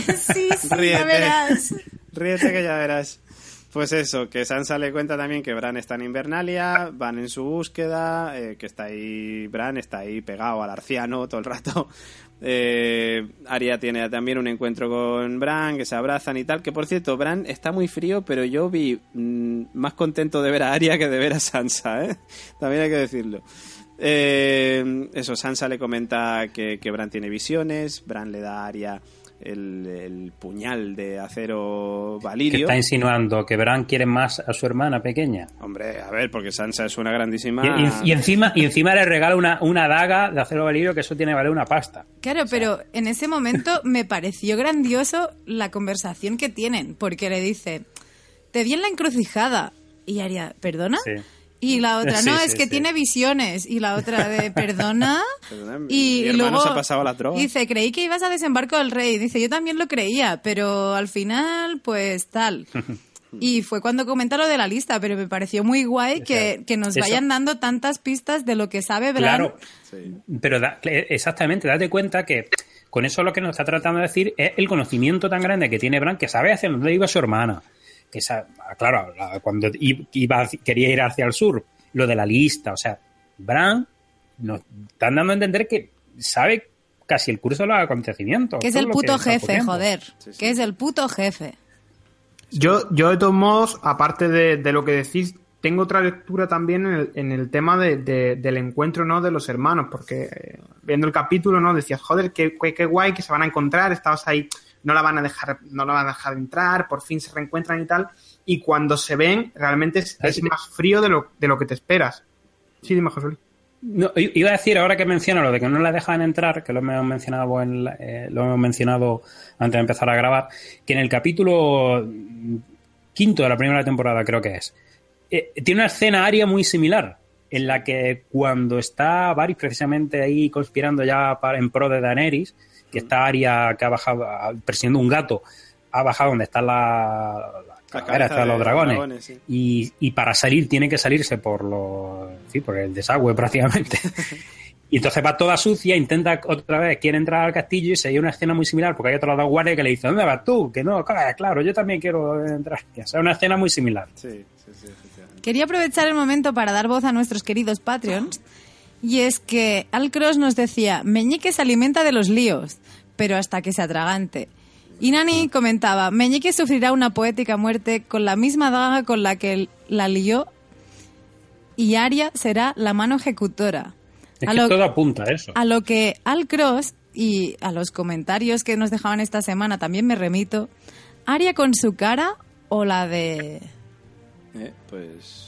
Eso ya no lo sabemos. Eso ya no lo sabemos. Pero. Te admiten apuestas. Efectivamente. Pues No, yo creo que sí que va a ser con su cara. Eh, de todas maneras, Nico iba a mencionar algo in- interesante y Sí. creo que lo he cortado Sí. antes. Bueno, no, no pasa nada. Sí. Eh, simplemente que lo, realmente lo que, lo que cambia, yo creo, en el reencuentro es que tanto Arya como Bran como Sansa eh, eh, está- están lejos los unos de los otros. Es decir, porque lo que arrastran las siete temporadas es un bagaje eh, que ya los ha, los ha convertido en otras personas y con su propia agenda. Es decir, son tres personas que sí son hermanos, pero están más lejos los unos de los otros que nunca, ¿no? Decían, ¿no? Yo soy yo y mis circunstancias. Y las circunstancias de esta gente, joder, es decir, incluso Sansa y, y Arya hablan de, que la historia precisamente bonita y placentera no ha sido. Es que... Mm. Sí, hombre, a ver, eh, tendríamos a John que sí que tiene una misión un poco más parecida a la de Bran, ¿no? Que es para los caminantes y tal. ¿Cuántos años han pasado? Pues yo no sé cuántos años Supongo que serán más los de, que los de las temporadas, o sea, en la serie. Para saber, en los libros yo no sé cuánto tiempo habrá pasado. O sea, fíjate la cantidad de tiempo que, que llevan sin verse. Claro, claro que, vamos, han cambiado completamente. Todos han ganado una identidad, digamos. Bueno, menos Aria que es nadie. X de LOL. Y Jamie que ha involucionado. y Jamie que ha involucionado. bueno, Sansa le informa, pues eso es lo que decíamos del tema este. Le da el, el, el puñal a Aria. Bran le da el puñal a Aria.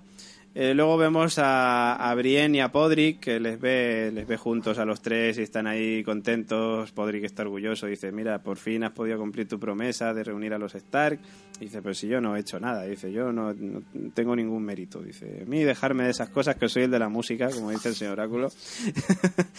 dice, pero bueno, que, que ella dice que no, que nada. De camino a su encuentro con John Nieve, Daenerys y Missandei estamos evidentemente nos vamos a Roca Dragón y vamos a Oye, pero espera un momento, no, nos vamos a saltar el enfrentamiento que tiene no, Arya. No, es que eso viene luego. ah, bueno, Pues eso, vamos a Roca Dragón y tenemos a Daenerys y a Missandei que están comentando ahí lo de los Inmaculados, lo de tal, que a ver qué estará pasando. Missandei está muy preocupada por Gusano Gris, pero bueno, Daenerys le dice tranquila que volverá. Dani le pregunta, por cierto, esta parte Claro, ya, se ve ahí esa conversación. Oye, ¿pero qué? ¿Qué ha habido tema, ¿eh? Ese momento me recordó a los cafés con mis amigas. Cuando acabas el día después de la cita que quedas de, hoy te tengo que contar un montón de cosas y estás ahí en, con el codo de, wala wala, mira qué flipe, chaval. Efectivamente, sí, sí, sí, que le dice, oye, ¿qué, qué, qué pasó y tal? Bueno, tal. Eh, ella, se entiende, con pocas ya, palabras. Ya te contaré. Ya te contaré. lengua de serpiente le llaman ahora a gusano gris. Pues bueno, pues eso. Eh, luego aparece John, que, por cierto, cuando aparece John también hay miradita entre Missandei y Daenerys en Claro, plan... claro, es el momento codito. Sí. El momento que le hace un... Eh, a este te lo vas a... Eh, hay un momentico ahí que se nota. Entonces, nada, John le dice, oye, que te quiero enseñar aquí una cosa, y la lleva a lo oscuro, por cierto. o sea, vente conmigo, coge el brazo, vente, que te quiero enseñar una cosa. Y, ahora, disculpadme un momento, a mí, un tío que acabo de conocer hace dos días, me dice y me, vente conmigo al oscuro. Y que te voy a enseñar una cosa. Que te voy a enseñar una cosa. Pero porque ahí Huyo por patas. O sea, está clarísimo. O sea, va con una cosa de luz en la mano y me lleva por un agujero de una playa desierta, o sea, de mal, o sea, pinta mal. No, pero ahí es que ya hay rollito, hay feeling, hay química y tal. Pues yo no lo veo. Lo hemos hablado con John antes. Y él tampoco lo ha negado, ¿eh? era como... Pues yo, hay una química del norte. Pese a que Daenerys es así más del sur, mm, la química yo la veo un poco más norteña. De... Y... Y... ¿Sabes? Así como un poco de... Me gusta. Así un poco. Pero eso sería más, más, allá del muro. Tiene buen corazón. Tiene buen corazón. Tiene buen corazón. Sí, sí. Y otras tantas cualidades. Pájaro. Pues bueno, pues eso. Que la, le enseña la mina de Vidriagón. Y bueno, pues también le enseña las pinturas que ha encontrado que pertenecen a los hijos del bosque. Eh, y en ellas. Tassili, tío. Tassili, sí, efectivamente, Tassili. Yo no sabía y digo, coño, las pinturas del Tassili, tío, no me jodas. Los que quieran saber más, que busquen pinturas del Tassili, que seguro que les mola el tema. Eh, pues eso, en ella se ve a los hombres, a los primeros hombres, luchando junto a los hijos de, junto a los hijos del bosque contra los caminantes blancos, que aparecen ahí retratados, por cierto, retratados estupendamente, ¿eh? los, caminantes blancos dicen, joder, se esmeraron un rato, es decir, los mm, del bosque y los humanos eran así como de dibujos de parvulario y luego los otros ya, los caminantes blancos eran de sexto de primaria. Era como que ya tenían los ojos de un color distinto, barbica, elaborado. Eso es, eso es. Nada, la cosa es que Dani le, le comenta eso, que ella luchará por él y por el norte, pero solo si John hinca la rodilla. eh, volviendo ahí a, a pedir ese lo que decía en, en el anterior capítulo. ¿no? Se hace el duro, ¿eh? Se hace John- el duro. Sí, John se hace el duro. Porque le en el fondo yo creo que está pensando, yo te vinca lo que yo sé. Efectivamente. Señor Oráculo, eh, esta temporada está usted muy salido de guion. No. No, es, por- es lo que se ve, es lo que se Yo, ve. yo me ciño al guion de Juego de Tronos. Claro. No, pero en ese momento eh, me parece muy guay el, diálogo que tienen, porque ella es como de, tú vas a sucumbir a, a todo. Y Sí. él como de, bueno, ya veremos. Sí, pero le dice que a mí esa frase me gusta mucho, porque yo de esa frase digo, es que le está pidiendo matrimonio, básicamente. Porque le dice ella, sí que le harán caso a su rey, o sea, porque él dice, no, los del norte no le harán caso a una sureña. Le dice, sí, pero, pero sí le harán caso a su rey. Que sí, que lo puedes interpretar como... Bueno, es su rey. Claro, a ver, Su rey del norte es- claro, claro, John es el rey en el norte, pero... Pero bueno, recordamos también que la temporada pasada, cuando Daenerys se despide de, de Dario Najaris, Dario le dice, tendrás que casarte con algún tío de Poniente y tal, y a mí me da igual, yo quiero seguir siendo tu amante y tal, y lo que quieras. Que es como, el, el que se le está resistiendo es John. No, pero ahí yo sí que veo un, un atisbo de menos chulería por parte de Daenerys, puesto que en el anterior capítulo es como de hincarás la rodilla y el norte también es un reino de los siete reinos. Y aquí por lo menos le sigue reconociendo como rey en el norte. Sí. O sea, le deja conservar, es decir, Sí. mm, te harán caso a ti como rey en el norte. En ningún momento le dice, yo seré la reina de los siete reinos. Entonces me parece un detalle como que, bueno, viendo cómo van las cosas, figuradamente, me voy a bajar los pantalones. Yo lo que vi ahí es un boda. A ver, John en algún momento la va a reconocer. Que la, Ya lo dije De- en su momento. La va a reconocer a... ¿a qué te refieres? Reconocer, reconocer como su reina, digamos. Ah, vale, vale, vale, vale. Claro, cuando se casan. De, de todos modos, es cierto que la escena donde vemos cómo los hijos del, del- del bosque y los primeros hombres pelearon juntos contra los, los caminantes ¿no? en las pinturas, Sí. eh, sirve para convencer a Daenerys de, de cuáles deberían ser las prioridades. Es decir, Sí.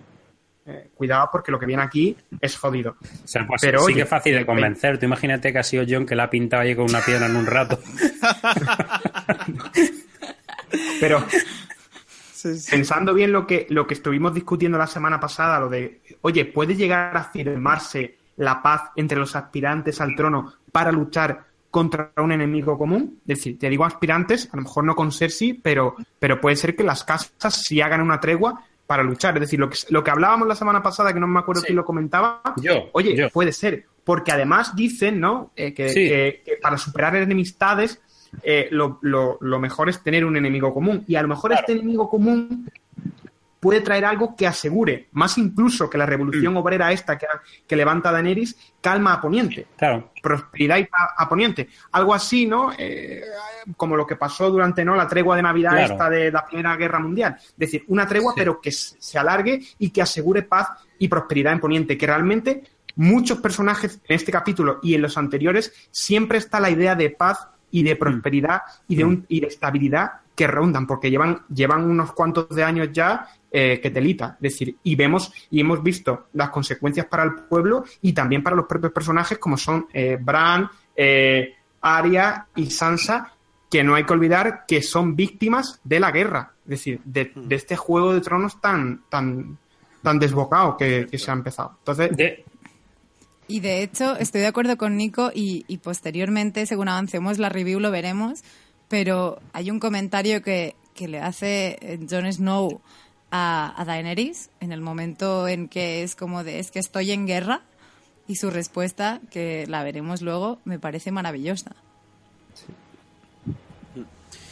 Continúo. Eh, pues eso, que cuando salen de la cueva se encuentran con Tyrion y con Varys que sigue ahí con su moreno moreno que tiene el tío ahí precioso. A mí me recuerda a unos polvos de maquillaje que vendían cuando yo era pequeña, que era como de... Eran unos polvos que te los ponías y parecías un conguito. Sí, pues así, pues así, de camino va Varys. Pues eso, que le cuentan que lo de Roca Casterly, que sí, que está conquistada, pero bueno, no es una buena noticia del todo.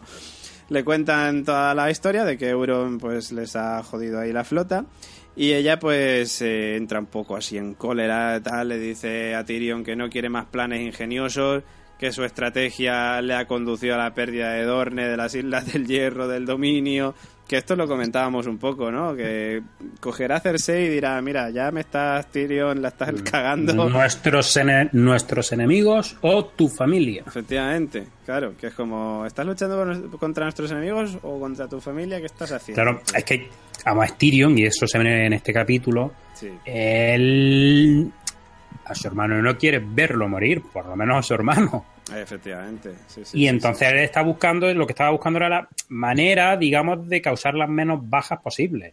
sí. Hmm, Sí, sí, sí, sí. Que bueno, que Cersei le pide consejo a Jon, por cierto, en plan, ¿qué, qué hago? Y ella y él pues le dice que, que bueno, que tiene fe en ella porque ha hecho cosas incre- increíbles y que se aparece pues ahí a lomos de un dragón, ahí prendiendo fuego a desembarco del rey, pues pues bueno, estará haciendo lo mismo que todos los demás. Entonces, pues pues como que no, ¿no? Claro, esta es la conversación a la que me refería, en que le hace sentar un poco la cabeza y dice, ¿y tú qué opinas?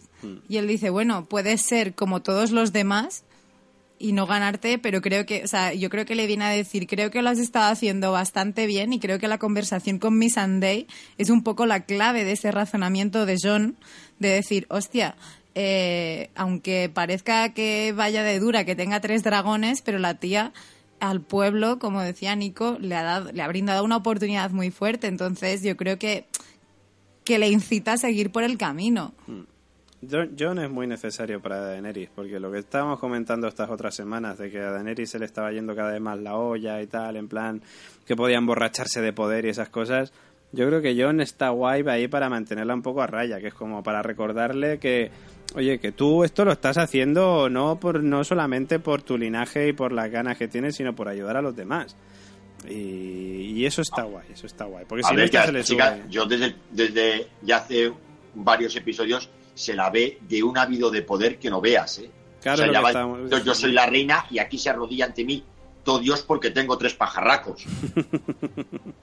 que a fin de cuentas es lo que tiene.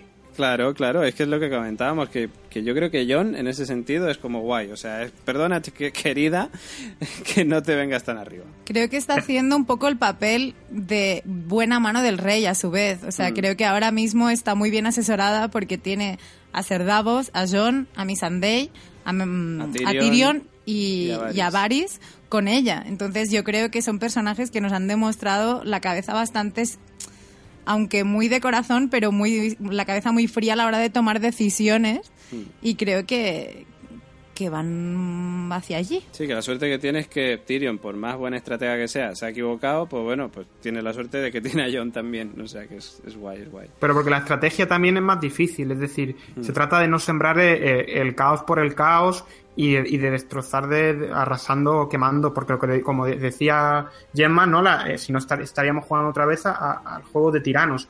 Hay una cosa que le decía a Olena, que, que le decía, sé un dragón, ¿no? Be a Sí. dragon, que no, no le eche tanto, tanta cuenta a los hombres sabios. Pero claro, eh, hay que tener en cuenta en el retrovisor que Olena lo que le mueve es la venganza.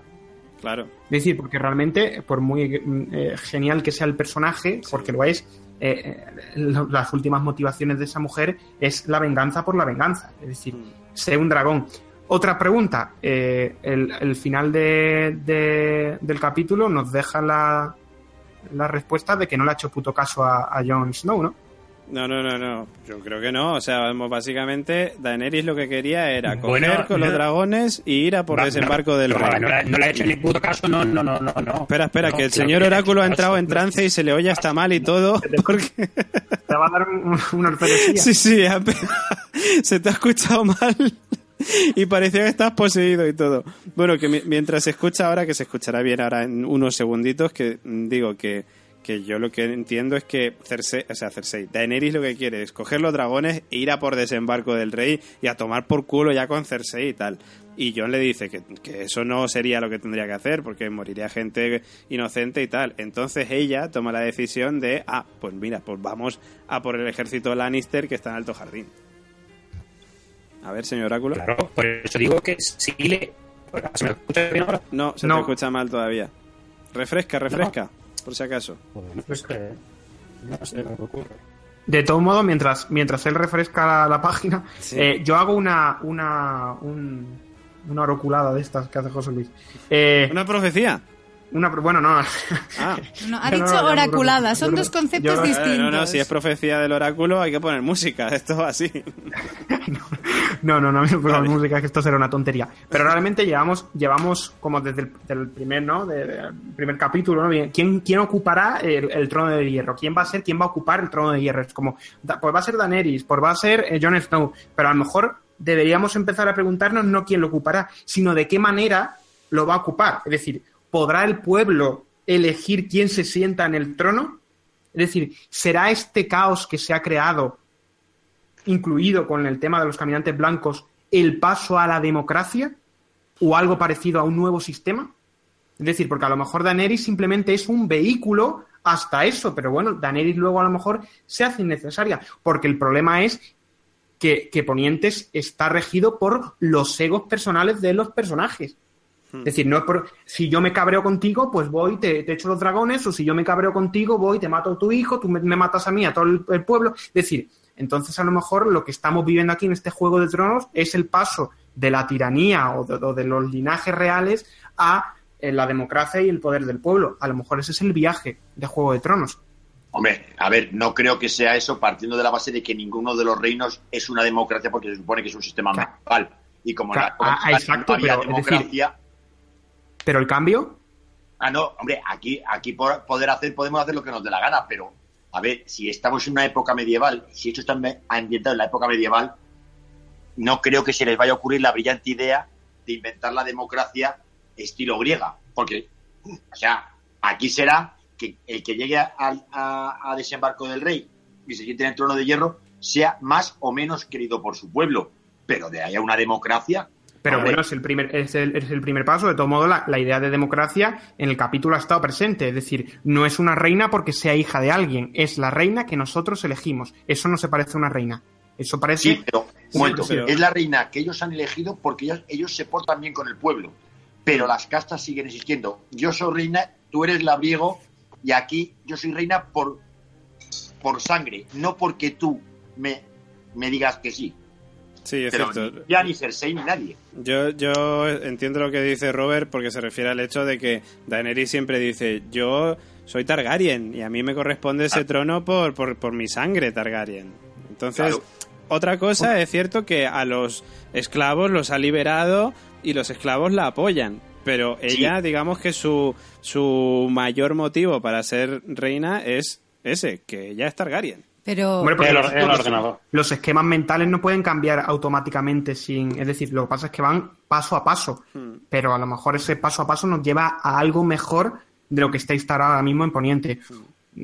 Eso es, esa es una, lo- es lo que decir, pasa una, es que- una- una historia que, que, que es algo así como un poco de la manga por el tema de- del viaje y de, y de cómo el, el tablero se está desplegando, sobre todo por el tema del enemigo común que se acerca. Es decir, como que hay, que hay indicios que pueden indicar que, oye, puede ir por aquí. Pero Sí, te lo, lo que pasa es que, acuérdate de, de, por ejemplo, lo que decía Euron en el capítulo anterior, que era lo de el pueblo, cómo me ama y tal, y Jamie le decía, estos hace nada estaban tirándole piedras a, a, a Cersei, que es como... El pueblo de desembarco del rey es bastante paleto, ¿eh? o sea que Pero yo- fíjate tú de ello. Dejadme compararlo y, y sí que es cierto que, que durante todos los libros, y no soy lectora, pero en toda la parte inspirada en los libros y la de ahora, eh, Juego de Tronos sí que ha hecho una crítica social muy adaptada de la, de la actualidad. Veamos que, que el señor Martin vive en el ahora. Entonces, más allá de a lo mejor, yo creo que también ya lo hizo Tolkien en su momento. Y, y compararía la situación de ahora que estabais hablando mm, al sistema, con todos los respetos de Robert, al sistema de Trump. Es un Pero ¿qué presidente. tendrá que ver Trump es un- Hombre, yo- Un momento, lo digo completamente en serio. Asumid que esto es una serie medieval. O sea, Pero- aquí no va a venir la democracia, ni va a venir Podemos, ni va a venir Donald Trump, ni va a venir pero una. No. Claro, pero tú estás hablando- tú estás hablando- Es, una- es un rollo medieval. Tú estás- Entonces, una cosa es que te puedas, que el pueblo pueda querer más a un, a un rey o a otro. Pero ni yo nieve en, en el norte, ni la, ni la rubia de bote en el sur, o en el este, ni la ni Cersei en el sur van a renunciar, ni ellos ni sus familiares, a una cosa muy simple, por la gracia de Dios y por la sangre. O sea, es una serie medieval. O sea, aquí el señor que ha cre- de, eh, o sea, el autor de los libros de verdad no está intentando instaurar una democracia, es decir, y mañana hacemos un parlamento y votamos todos. Pero es que es reduccionista. Pero a ver, yo no, decía- no- Gemma y yo no estamos hablando de una cosa así de, de claro a oscuro de repente. Es decir, te estoy diciendo, además, de, de que se está viendo, es decir, que se está viendo en el recorrido de los personajes que están avanzando. Es decir, eh, sus esquemas mentales conforme al, al pueblo y a la clase baja y a los esclavos están, están menguando. Es decir, está cambiando. Incluso el, el- el banquero lo dice en el capítulo anterior. Esta mujer está cambiando el esquema, está Claro. cambiando el sistema económico esclavista que estaba instaurado en Poniente. Es decir, eso está esta ahí. mujer- Sí. A ver, esta mujer lo que está cambiando es a quién le prestan ellos dinero. No olvidemos, un banquero, si es que se lo dice en el capítulo anterior y en este, yo voy a estar con el que gane. En el capítulo anterior le dice, ahora mismo a usted le quieren pegar de hostias siete. A lo mejor cambiamos las inversiones. Les importa un huevo el pueblo. La otra, cuando es una pobre desgraciada, que la entregan a, la panda de esa de energúmenos, lo único que va haciendo es buscarse aliados. Y a ver, para ponerlo en plan histórico, la famosa liberación de los esclavos negros en la guerra civil norteamericana no fue tal, fue una jugada de Abraham Lincoln para hacerle la puñeta al sur. Es decir, crearles una quinta columna. De hecho, la segregación, la segregación racial terminó en el setenta y tantos. Esto es lo mismo, esta tía coge a los inmaculados y los libera no porque les quiera mucho como la trucha al trucho, es porque necesita un ejército para reclamar lo que quiere. Pero ella, si te fijas, todo lo que habla es, sí, yo soy muy bueno, os quiero mucho, soy liberadora de no sé qué, y luego te suelta la retaíla de títulos. Madre de dragones, hija de los Targaryen y Dios que baje a la puñetera tierra. Pero Robert, la otra tres cuartos. En A ver, lo hemos dejado con el tema de lo hemos dejado con el tema de Trump. pero que- iba que reto- no, que- iba a Quiero retomar que Gemma lo retome. Iba a retomar un poco el argumento de Robert de, de la misma manera que tú efectivamente dices que no, que, no nos olvidemos que es una serie medieval y no lo hacemos, pero como tú estabas diciendo, el tema de la esclavitud americana sí que tiene una cierta similitud con lo que ha pasado en el sur con Daenerys. Y a lo que me refiero es que es un poco como lo que está pasando a lo mejor en Estados Unidos con Trump y, y me disculpo de antemano, pero es un poco el hecho de decir, una democracia en un país democrático se ha votado a alguien que al fin y al cabo no deja de ser un patrón, de- no deja de ser una marca y su interés personal, pese a, a gobernar un país, en según qué aspectos predominará ante, ante el gobierno del pueblo. O sea, será él persona y defenderá sus intereses, que es lo que estábamos intentando decir con, e- y defendemos tu posición, el hecho de decir, al final prevale el título, la familia y lo que tú eres, más allá de si te han escogido o no, es decir, tú has llegado al poder mediante una votación democrática, pero una vez en el, en el poder, has hecho lo que te ha salido los cojones o lo has intentado. Y yo creo que es un poco esta similitud la que estamos viendo asemejarse, que Daenerys, con la ayuda del pueblo un poco, con la ayuda de estos esclavos venidos a más, ha conseguido llegar a ser reina de dragones y, la ristra está infinita, pero al fin y al cabo, como también decías tú, al final el apellido y la casta es lo que su- lo que lo que cuenta, pero no nos olvidemos del proceso de, de ha llegado a reina de tantas cosas con la ayuda de estos esclavos que ella misma liberó. ¿Vale? O sea, realmente a democracia, si mira, si me apuráis, a lo más que puede que termine esta serie es a lo que se llamó en su día el despotismo ilustrado. Todo para el pueblo, pero sin el pueblo. Al pueblo le quiero mucho como la trucha al trucho, gracias por aclamarme, pero aquí se va a hacer mis santos cojones. Puede ser. Y con un par. Claro, pero a ver, yo cuando he dicho eso, Eso no, es no- una democracia. no digo que vayan a sacar las papeletas a votar eh, en el último capítulo. Es como. eh, Las urnas. ¿Dónde han comprado las urnas? Como, joder, no me jodas, tío, ya sería de chicojonarte. A ver, pero, que, que- que, pero sí Nico, es una cierto que hay que tener, yo creo que, vamos, personalmente creo que hay que tener en cuenta en el retrovisor eh, eh, lo que estamos viviendo y que la historia es cíclica. Es decir, la historia, eh, tú, tú, cuentas eh, lo que está pasando ahora y te puedes ir a hace 20 años y, y, y las, Sí, sí. los esquemas son parecidos. Es decir, eh, 20 años, 100 años, es decir, el hombre siempre tro- tropieza dos veces con la misma piedra. Sí, sí, sí. Oye, Y Nico, tres, y Nico, cuatro. Nico, una pregunta. Eh, Gemma es catalana, pregunta dónde consiguieron esas urnas. ¿Las han comprado con dinero público? Por cierto, también hay que decir que están entrando ahora mismo dos agentes. Señor Robert De Nino, eh, están entrando ahora mismo dos agentes eh, vestidos de negro, creo que son del servicio secreto en nuestra casa. eh, por lo Uno de. rubio, Eh, creo que sí, sí, es rubio. vale, es Howard. Howard, dile a Howard que no, que tranquilo. Vale. Tranquilo, que no, Vale. que no. Vale, Que es, no pasa nada. es que como ha mencionado Gemma Trump, eh, parece que. que- Ah, dile a Howard que tranquilo, que, Vale, que se come unos perritos en el McDonald's, que, que se los pago yo. unos chuchitos calientes que se compren. Eso, unos chuchitos calientes. Anda que no te tocó la jodida frase. Joder, ya ves. Bueno, voy a continuar, que si no, no acabamos el capítulo nunca. Y al final vamos a perder el avión y todo. Bueno, yo, Eh, yo no, Hostia, espérate, que, que falta el señor Oráculo. no, no. A ver, ¿se me escucha? Sí, sí, se te escucha. ¿Peor que antes? No, no, bien. No, no, mejor, escucha. mejor que antes. No, yo simplemente quería decir que yo me he reconectado después de la caída, ya no sé ni de lo que estáis hablando. Lo, que antes, lo que antes trataba de decir es que sí le hace caso a John. En el momento en el que va y hace lo, lo que ocurre al final del capítulo. Le hace caso porque no va a atacar desembarco del rey allí con los dragones. Hay una, una cosa intermedia entre lo que pretendía ella o lo que ella quizá hubiera hecho de ir directamente con los dragones a desembarco y lo que decía Tyrion o lo, eh, también lo en función de lo que le dice John. O sea, no, Ujú. eh, de de una forma u otra sí le hace caso. Y ya eso es lo que quería decir. en aquel momento. Tengo que dar voz a los oyentes y al Cross, que oyente de- desde Miami, Florida, También ha recibido la visita del servicio secreto. nos dice, en el norte no hay democracia, todos responden a modelos medievales, como defendía Robert. Pues yo fíjate que voy a decir una cosa. Para... Pero por Dios, luego después de esto seguimos con el capítulo que no acabamos. Eh, ve- veo a John, o sea, realmente de todos ellos, John es el que sí que ha sido elegido realmente por el pueblo.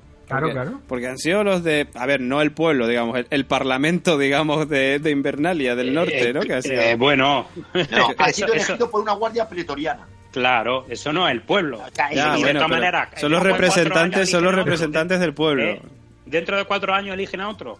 Claro, dentro de cuatro años A eligen ver, a Abraham. no seáis reduccionistas, ¿sabes? No pueden, es que no, no, no pueden, no, esto no, es decir, si no existe eso, no se puede instaurar así de la, de la, de la nada. Que sí, que sí, sí. Que sí que- que se hace- es decir, que, que los, que los esquemas mentales son diferentes o los esquemas establecidos son diferentes eh, de, de en cada, en, en cada, digamos, los, los juegos de, que se están proponiendo en el tablero son diferentes. Es decir, eh, Cersei y, y Daenerys eh, proponen cosas diferentes. Por eso Varys está junto, lo además lo explicó, Varys está junto a Daenerys porque cree que ella va a cuidar al pueblo.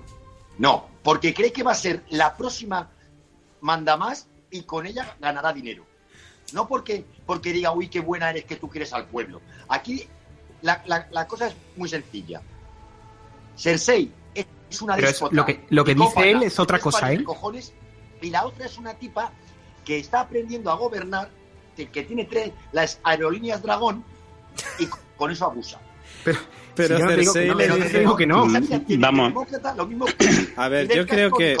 Yo, yo creo, chicos, Vamos vamos a a, ver, vais- seguir, por Dios, que estamos aquí con una historia de, de democracia, de no sé qué. Vamos a perder el Pues avión al final. fútbol. Vamos- Hablemos vamos a de fútbol.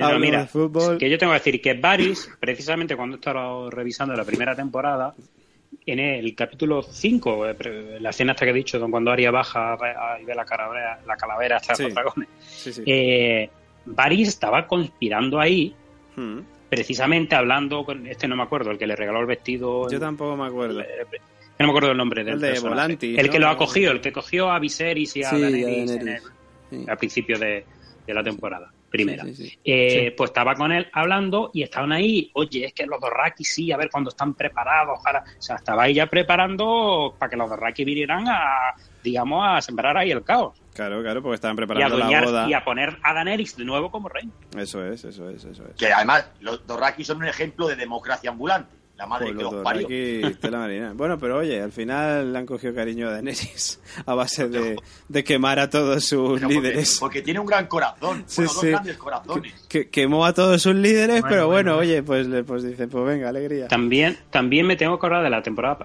todo con respecto a Varys también. Sí. Eh, la otra bruja roja, no sé si ni siquiera si tiene nombre, No me ¿acordáis? la acuerdo. otra Sí, bruja sí. roja que salió en la anterior temporada. Sí, la, la- la de, Eh, la de esto, la de Merín. Tiene una conversación, es que no recuerdo el capítulo, anterior temporada, Mm. en la que se dirige a Varys cuando estaba allí, estaba con Tyrion de allí al lado también. ¿Os acordáis? No sé si Sí. acordáis de la escena. Sí, me acuerdo. Y, y empieza a decirle, ¿os acordáis lo que escuchasteis cuando le cortaron a Varys su, su cosa Sí. y, la, y se ve que la tiraron al fuego y él escuchó como una voz de yo no sé qué. Entonces ella empieza a decirle, pero no pasa nada porque estamos con la misma elegida o algo así. No me acuerdo exactamente la conversación. Es decir, y Varys está un poco así como, sí, sí, estamos... O sea, como diciendo a esta bruja roja 2 Sí. que están con Da- Daenerys y que él está con Daenerys también, así que no habrá ningún problema y él está un poco, o sea que vamos a ver qué pasa con Varys. Bueno, porque estará pensando en qué le pueden cortar ahora. Pues, bueno, le corten la oreja, pues ya no sé, o le quiten los rayos uva, bueno, no sé. Bueno, volvemos a Invernalia, que tenemos allí a Aria que ve a Brienne y a Podrick entrenando y dice, venga, que yo también quiero entrenar. Eh, y se ponen pues a- en el combate este muy chulo que tienen Brienne y Aria. Eh, y bueno, vemos también a Sansa y a Meñique que les miran desde ahí arriba. Y por cierto, tiene también un momentazo cuando Brienne le dice, oye, ¿quién te ha enseñado a pelear así? Le dice ya, nadie. Que como, qué bueno. No le miente, ¿eh? No le miente. Efectivamente, no le miente, no le miente. Y bueno, y lo que decía el oráculo, esa miradita entre Aria y Meñique, que es como, Sí, sí, sí. este puñal lo voy a usar contigo. Luego volvemos a Roca Dragón, donde Davos y Jon hablan sobre Daenerys. Que bueno, que, que Davos le dice que se ha dado cuenta de las miraditas que le ha echado a, a Daenerys. En plan, tiene un buen corazón, sí, sí, un bar de, de buenas razones. Llegan y se encuentran a Missandei, que bueno, pues ella les cuenta que en Naz no existen los bastardos, eh, porque el matrimonio no existe. Les cuenta toda la historia de que ella fue vendida como esclava. que Esto, Daenerys esto muy importante, ¿eh? Se está incidiendo mucho en el tema de bastardo de Jon Snow, pero vamos, desde el principio de la serie. Sí, Y, y no, eso es indicativo de algo. bueno, indicativo de que, es, de que es un Targaryen y de que es un Stark. Sí, pero el tema de que sea un bastardo, se- esa conversación no está ahí por casualidad. ¿Pero a qué te refieres? Lo que comentamos la semana, pas- la semana pasada, que si a ver Ah, si que él no es, es... bastardo Targaryen o no es bastardo Targaryen. O sea, él- se está incidiendo mucho la idea de bastardo. Si hubo boda o no hubo boda. Claro, ahí está el tema, si hubo o no boda. Si Mm. es- y yo creo que al final eh, tiene, tiene que haberla, porque ya digo que se está incidiendo mucho, Mm. es que era un bastardo, es que era un bastardo, era un bastardo, leche, para al final va a resultar que no va a ser un Que bastardo. no va a ser un bastardo. Pues, oye, pues sí. Pues sí, sí, sí. Puede ser, puede ser. Bueno, pues eso, que le cuenta la historia de cómo se unió a la causa con Daenerys y tal, que Ser Davos dice lo que comentaba el oráculo antes de, oye, que igual me cambio de bando. Eh, durante la reunión ven un barco de los Greyjoy que se acercan y es Theon, eh, que llega con los algunos de los supervivientes del ataque de Euron. Eh, y bueno, John le dice que no lo mata en el momento, pues porque por lo que hizo por Sansa. Y bueno, pues eh, Theon dice que ha vuelto a Rocadragón para pedirle a Daenerys ayuda para rescatar a Yara. Pero le dicen que Daenerys ahora mismo no está, que la pillan fuera. Eh, y ha salido a dar una vueltecica, una vueltecica con Drogon, eh, porque nos vamos otra vez al Alto Jardín, donde vemos ahí a Jamie y a Bron, que están hablando con Dick con Tarly sobre la Muy batalla. importante, ¿eh? Muy importante lo primero y lo que comentan. Porque va, va a incidir sobre lo que va a ocurrir a, a continuación. Si os fijáis, comentan, cuando está con los Tarly, Sí, eh, que la caravana que llevaba el oro ya ha llegado. sí. Esas tendría un cohete, esa caravana tendría un cohete y la otra iba tranquilamente. Para dejar bien claro. No, pero no, esto no es casualidad, no es casualidad, porque si no lo dicen, asumimos que ese oro ya lo han perdido por lo tanto no va a llegar al banquero. Y si no llega al banquero, no pueden pagar al, a los, a los navisiles estos que quieren pagar. Sí, sí, sí, sí, sí. Pero la del oro es la del principio, ¿no? Por eso yo creo que se, se, se plantó la escena esa. Claro, al principio menciona, él ya está, el carruaje con el oro ya está allí en desembarco del rey a buen recaudo, o sea, para que tengamos claro que se le va a pagar al banquero Sí. y por lo tanto van a poder contratar a, a esta gente que era la, yo La no sé qué dorada, ¿no? La compañía La dorada. compañía dorada. Que lo que entiendo yo es que lo que les queda por llegar que son víveres o cosas así, a lo mejor. Sí, supongo, es que, claro, es que si no lo dicen... Y la yo ballesta. asu- Y la ballesta. Claro, yo al, yo al principio cuando la vi en la versión filtrada en inglés, yo esa parte no la pillé. Hmm. Y yo asumí, dije, ya está, perfecto, ya le ha jodido todo porque ya el oro y todo lo han perdido. Ah, pues mira, pues Pero no. importante. Eso está ahí precisamente para que nos quede bien claro que el oro ha llegado bien a su, a su sitio. Hmm, hmm. Y ya lo que todo lo otro, ya lo que se elija después. Efectivamente, porque Bron empieza a decir, oye, eh, no escucháis eso. Y se acerca una tormenta, que no el invierno, y Daenerys de la tormenta aparece allí junto a los dos Rakis, ella a lomos de Drogon, y bueno, pues eh, se empieza a liar. Jamie pone en Esa, guardia esa el ejército. escena, esa escena no me, can- no me canso de verla, es muy épica. Muy, muy, muy épica, muy buena. Los dos Rakis allí a lomos de sus caballos, Daenerys en Drogon, eh, los Lannister ahí preparándose con su guardia, eh, con los escuderos ahí preparándose para el ataque de la horda Dothraki. Eh, y bueno, pues eh, con fuego destroza la defensa de los Lannister, se empieza a liar parda, eh, Jamie le pide a Bron que vaya a por el, escorpión de Kiburn, eh, la ballesta gigante esta como conocemos. Por cierto, yo aquí en este momento de batalla temí mucho por la vida de Bron. Y a mí Jamie, por ejemplo, me da igual que muera porque no me gusta. No es un personaje que me guste. Yo sé que tiene sus fans. Lo siento, yo no lo soy. Pero, pero Bron sí que me gusta y digo, ostras, es que es una pena. De hecho, el momento en el que Bron está disparándole a Daenerys es como, joder, es que no quiero que muera Daenerys, pero tampoco quiero que muera Bron. Entonces es como sentimientos encontrados. Yo en ese momento me fui, o sea, fui, eh, mi cabeza hizo un off topic y me acordé de la escena de Rocketman de la Roca. Ah, cuando le clava la flecha al Dothraki, ¿no? Correcto. O sea, en ese momento me imaginé a Nicolas Cage detrás del escorpión en este maldito, mm, pegándole el cohetazo al tío. Y dije, hostia, Rocketman, tío. Rocketman, Rocketman. Mira, yo por el único que temí fue por Drogon.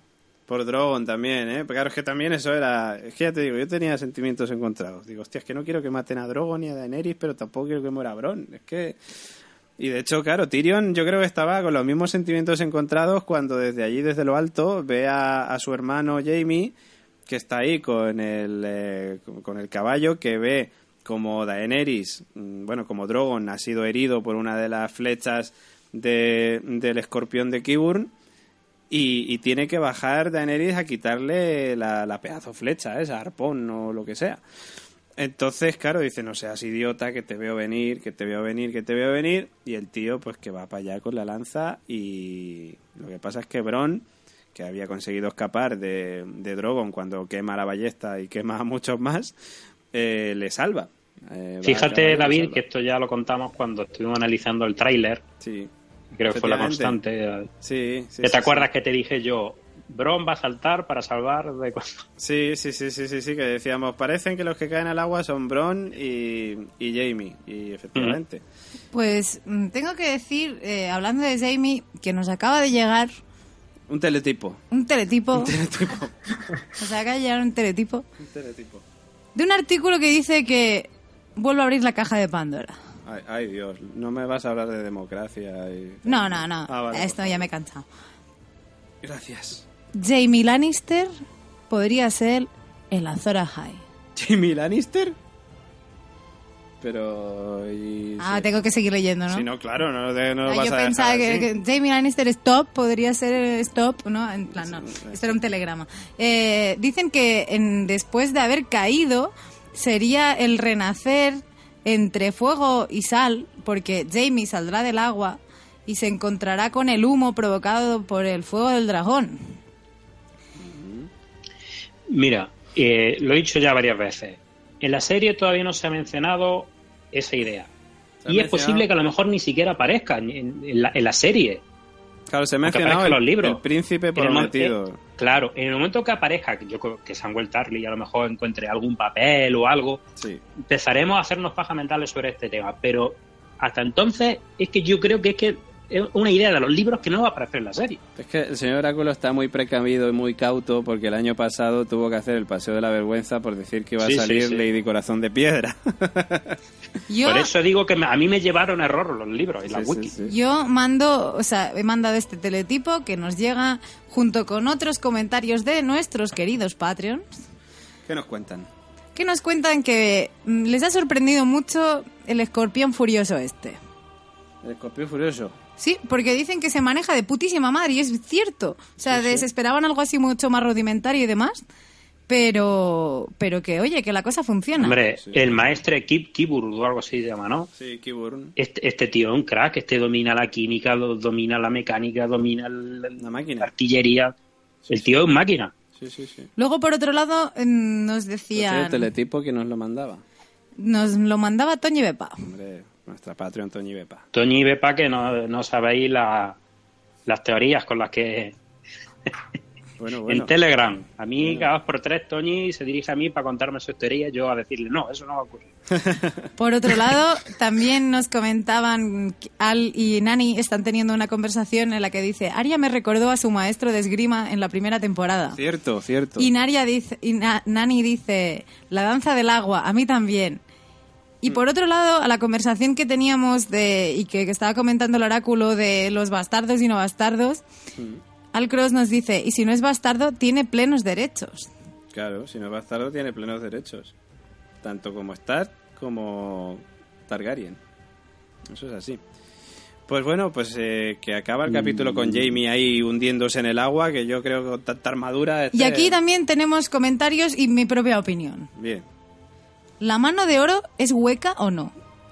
Pues no sé. Porque como la mano de oro sea maciza, chaval, búscale en lo más profundo. Hmm. Que por otro lado comentábamos con David. Era una orilla, o sea, estábamos en algo que parecía una charca, véase una ciénaga seca. Sí, sí, sí. Y eso Así- parecía ahí el, Y a, a azul y galo- profundo. a galope hasta los tobillos del caballo Sí. y de repente salta así a cámara lenta y se hunde en lo más profundo del océano. Ya ves. Sí, sí, sí, sí, sí, sí.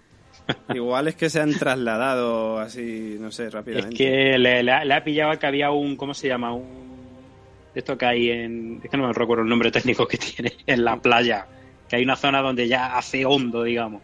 Ah, sí, sí, sí, ya sé a qué te refieres, pero no sé... El talud o algo así me parece ya. Sí, sí, sí, sí. Oye, por cierto, dando voz también a los Patreons que nos escuchan en nuestra emisión en directo, nuestro nuevo Patreon, Bernardo Pérez, nos dice saludos desde Gijón, os pillé tarde, mañana os escucho en el gym, que seguro que seréis geniales. Pues hombre, pues muchas gracias y saludos Bernardo, bienvenido al Patreon de La Constante y en este caso de Radio Invernalia. Y Marcos Conde también dice, en la lista de Aria están El Perro, Zoros de Mir y Don Darrión, que van para allá, ojo. Por otro lado, nos dicen que la flecha esta chunga tiene nombre y se llama Venablo. Esto lo dice el copatreon de Nani, José. El copatrión de Nani, José Luis, efectivamente. Pues bueno, lo dejamos aquí, nos vamos antes con los eh, queridos comentarios que tenemos eh, pues en nuestra web, laconstanteseries.com, donde como ya sabéis, pues eh, cada semana dejamos ese comenta y participa, donde nos podéis dejar lo que os ha parecido, vuestras impresiones de este capítulo. En primer lugar, bueno, Gemma me va a ayudar, en primer lugar tenemos a Harold Saldoval. Tremendo. El mejor capítulo de lo que va de temporada. Aunque lo vi un poco antes, filtraciones everywhere, se me pasa volando cada episodio de esta temporada y el tráiler del quinto espero algo mejor. Oh, jo. Bueno, nosotros no lo hemos visto todavía. Gemma y yo somos muy fans de ver el tráiler, pero aún no lo hemos visto. Toñi Bepa dice, 47 minutos de verdad, han parecido tres, sigo ojiplática. Eh, y por cierto, luego también dice, tampoco creo que Jamie haya muerto, pero con lo que tiene que pesar la armadura le va a costar un poco subir a la superficie. Pues cierto es. Cristina Alvarado nos dice, capitulazo. Por supuesto, me ha gustado la batalla final. Ni me planteo que muera Jamie. Pero el norte también lo he disfrutado. Aria al fin en Invernalia y su pelea con Brienne de escándalo. La única queja, corto. Saludos constantes. Efectivamente, saludos y además es cierto, era el capítulo más corto de esta temporada, 50, bueno, han sido 47 minutos, pero el siguiente ya va a ser más larguico. Jimmy Hansen... Parece que Sí, cuando más efectos especiales hay, más cortos lo hacen. ¿Para qué? para gastar menos dinero, claro, puede ser. Pues, bueno, por lo que les viene para adelante, yo creo que, que no va a ser así, ¿eh?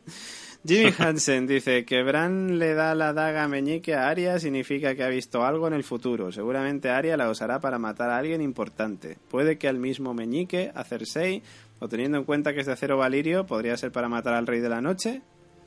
¿Eh? Pues, Mira, sí. Cierto, cierto, Jimmy Hansen. Estaría bien que la daga, recordemos que la daga, como he mencionado en, el- en la primera temporada, es clave para todo lo que se monta después. Estaría bien darle un final así, que al final esa daga, no lo sé, Pues que yo esa daga tuviera un papel de finalización también de Juego de Tronos. auguro un reencuentro más tarde que pronto, o sea, más pronto que tarde, perdón, de Arya con el perro Ujú. y el sector norte con una espada valiria y ella con el puñal valirio repartiendo leña. Pues sí, sí. Y que va a ser perdonado. Yo creo que el perro va a ser perdonado por Arya. Hombre, yo también lo creo. Hombre, vamos a ver, el perro en el fondo se portó bien con ella. Sí, joder. Se portó había- menos mal. Había buen Y lo que estamos esperando es esa confrontación entre el perro y su hermano, Cierto. Gre- Gregor Clegane. Sí, sí, pero en fin, ahora mismo están como muy separados. O sea, Sí, sí, ahora, ahora mismo está la cosa difícil, pero yo creo que para la temporada que viene eh, tiene que caer. Bueno, para eso tiene que sobrevivir el perro esta temporada. No. Bueno, y la montaña también. Y la montaña también, efectivamente. Bueno, aunque la montaña ahora mismo no parece que esté muy en peligro, ¿eh? Está muy ocupada, de hecho. La montaña está ocupado, que está ahí con estará toda, con la sexta. Está, está- está por- nena. estaba encargada de, encargado de ponerle que no le falte el fuego. a- También, también. Y lo- yo creo que le retumba shame por la armadura todo el rato. O sea, yo creo que se va a dormir y escucha shame, shame, así shame. todo el rato, tío. Es como de... "Arr". Pues bueno, pues nosotros lo dejamos aquí. Esta semana hemos tenido sorpresa, hemos tenido al mismísimo John Nieve aquí en Radio Invernalia, como no podía ser, en su casa. Eh, la semana que viene también hay sorpresa. Mm, Y ahí lo dejamos. Uy, pues esa, esa no la sabemos ni nosotros. no la saben ni vosotros. Ah, ¿no? Yo, Ah, yo no sé nada. Pues mira, si la saben.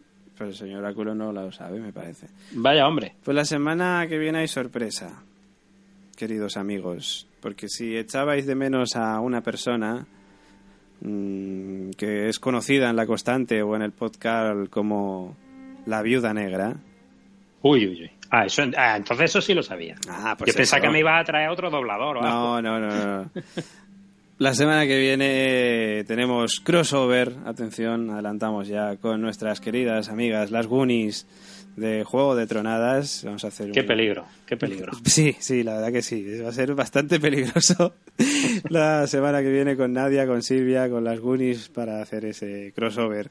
La semana que viene con un capítulo que, joder, visto lo visto de esta temporada promete también un montón. Y vamos a, en cuanto acabemos, yo creo que vamos a ver el tráiler ya para ver qué nos pueden adelantar. Pero yo quiero a la madre Guni en el capítulo en el que mueran muchos caminantes blancos porque sé que ella los cuenta. Los cuenta, efectivamente. Oye, quién sabe si ya en el siguiente tenemos algo de O eso. sea, Silvia, mm, cuando estés escuchando este final, vete preparando la libretica para hacer palitos, porque el oráculo ya te acaba de dejar una misión, Sí. como hacía yo siempre habitualmente en nuestro podcast, el podcast, comentando de Walking Dead.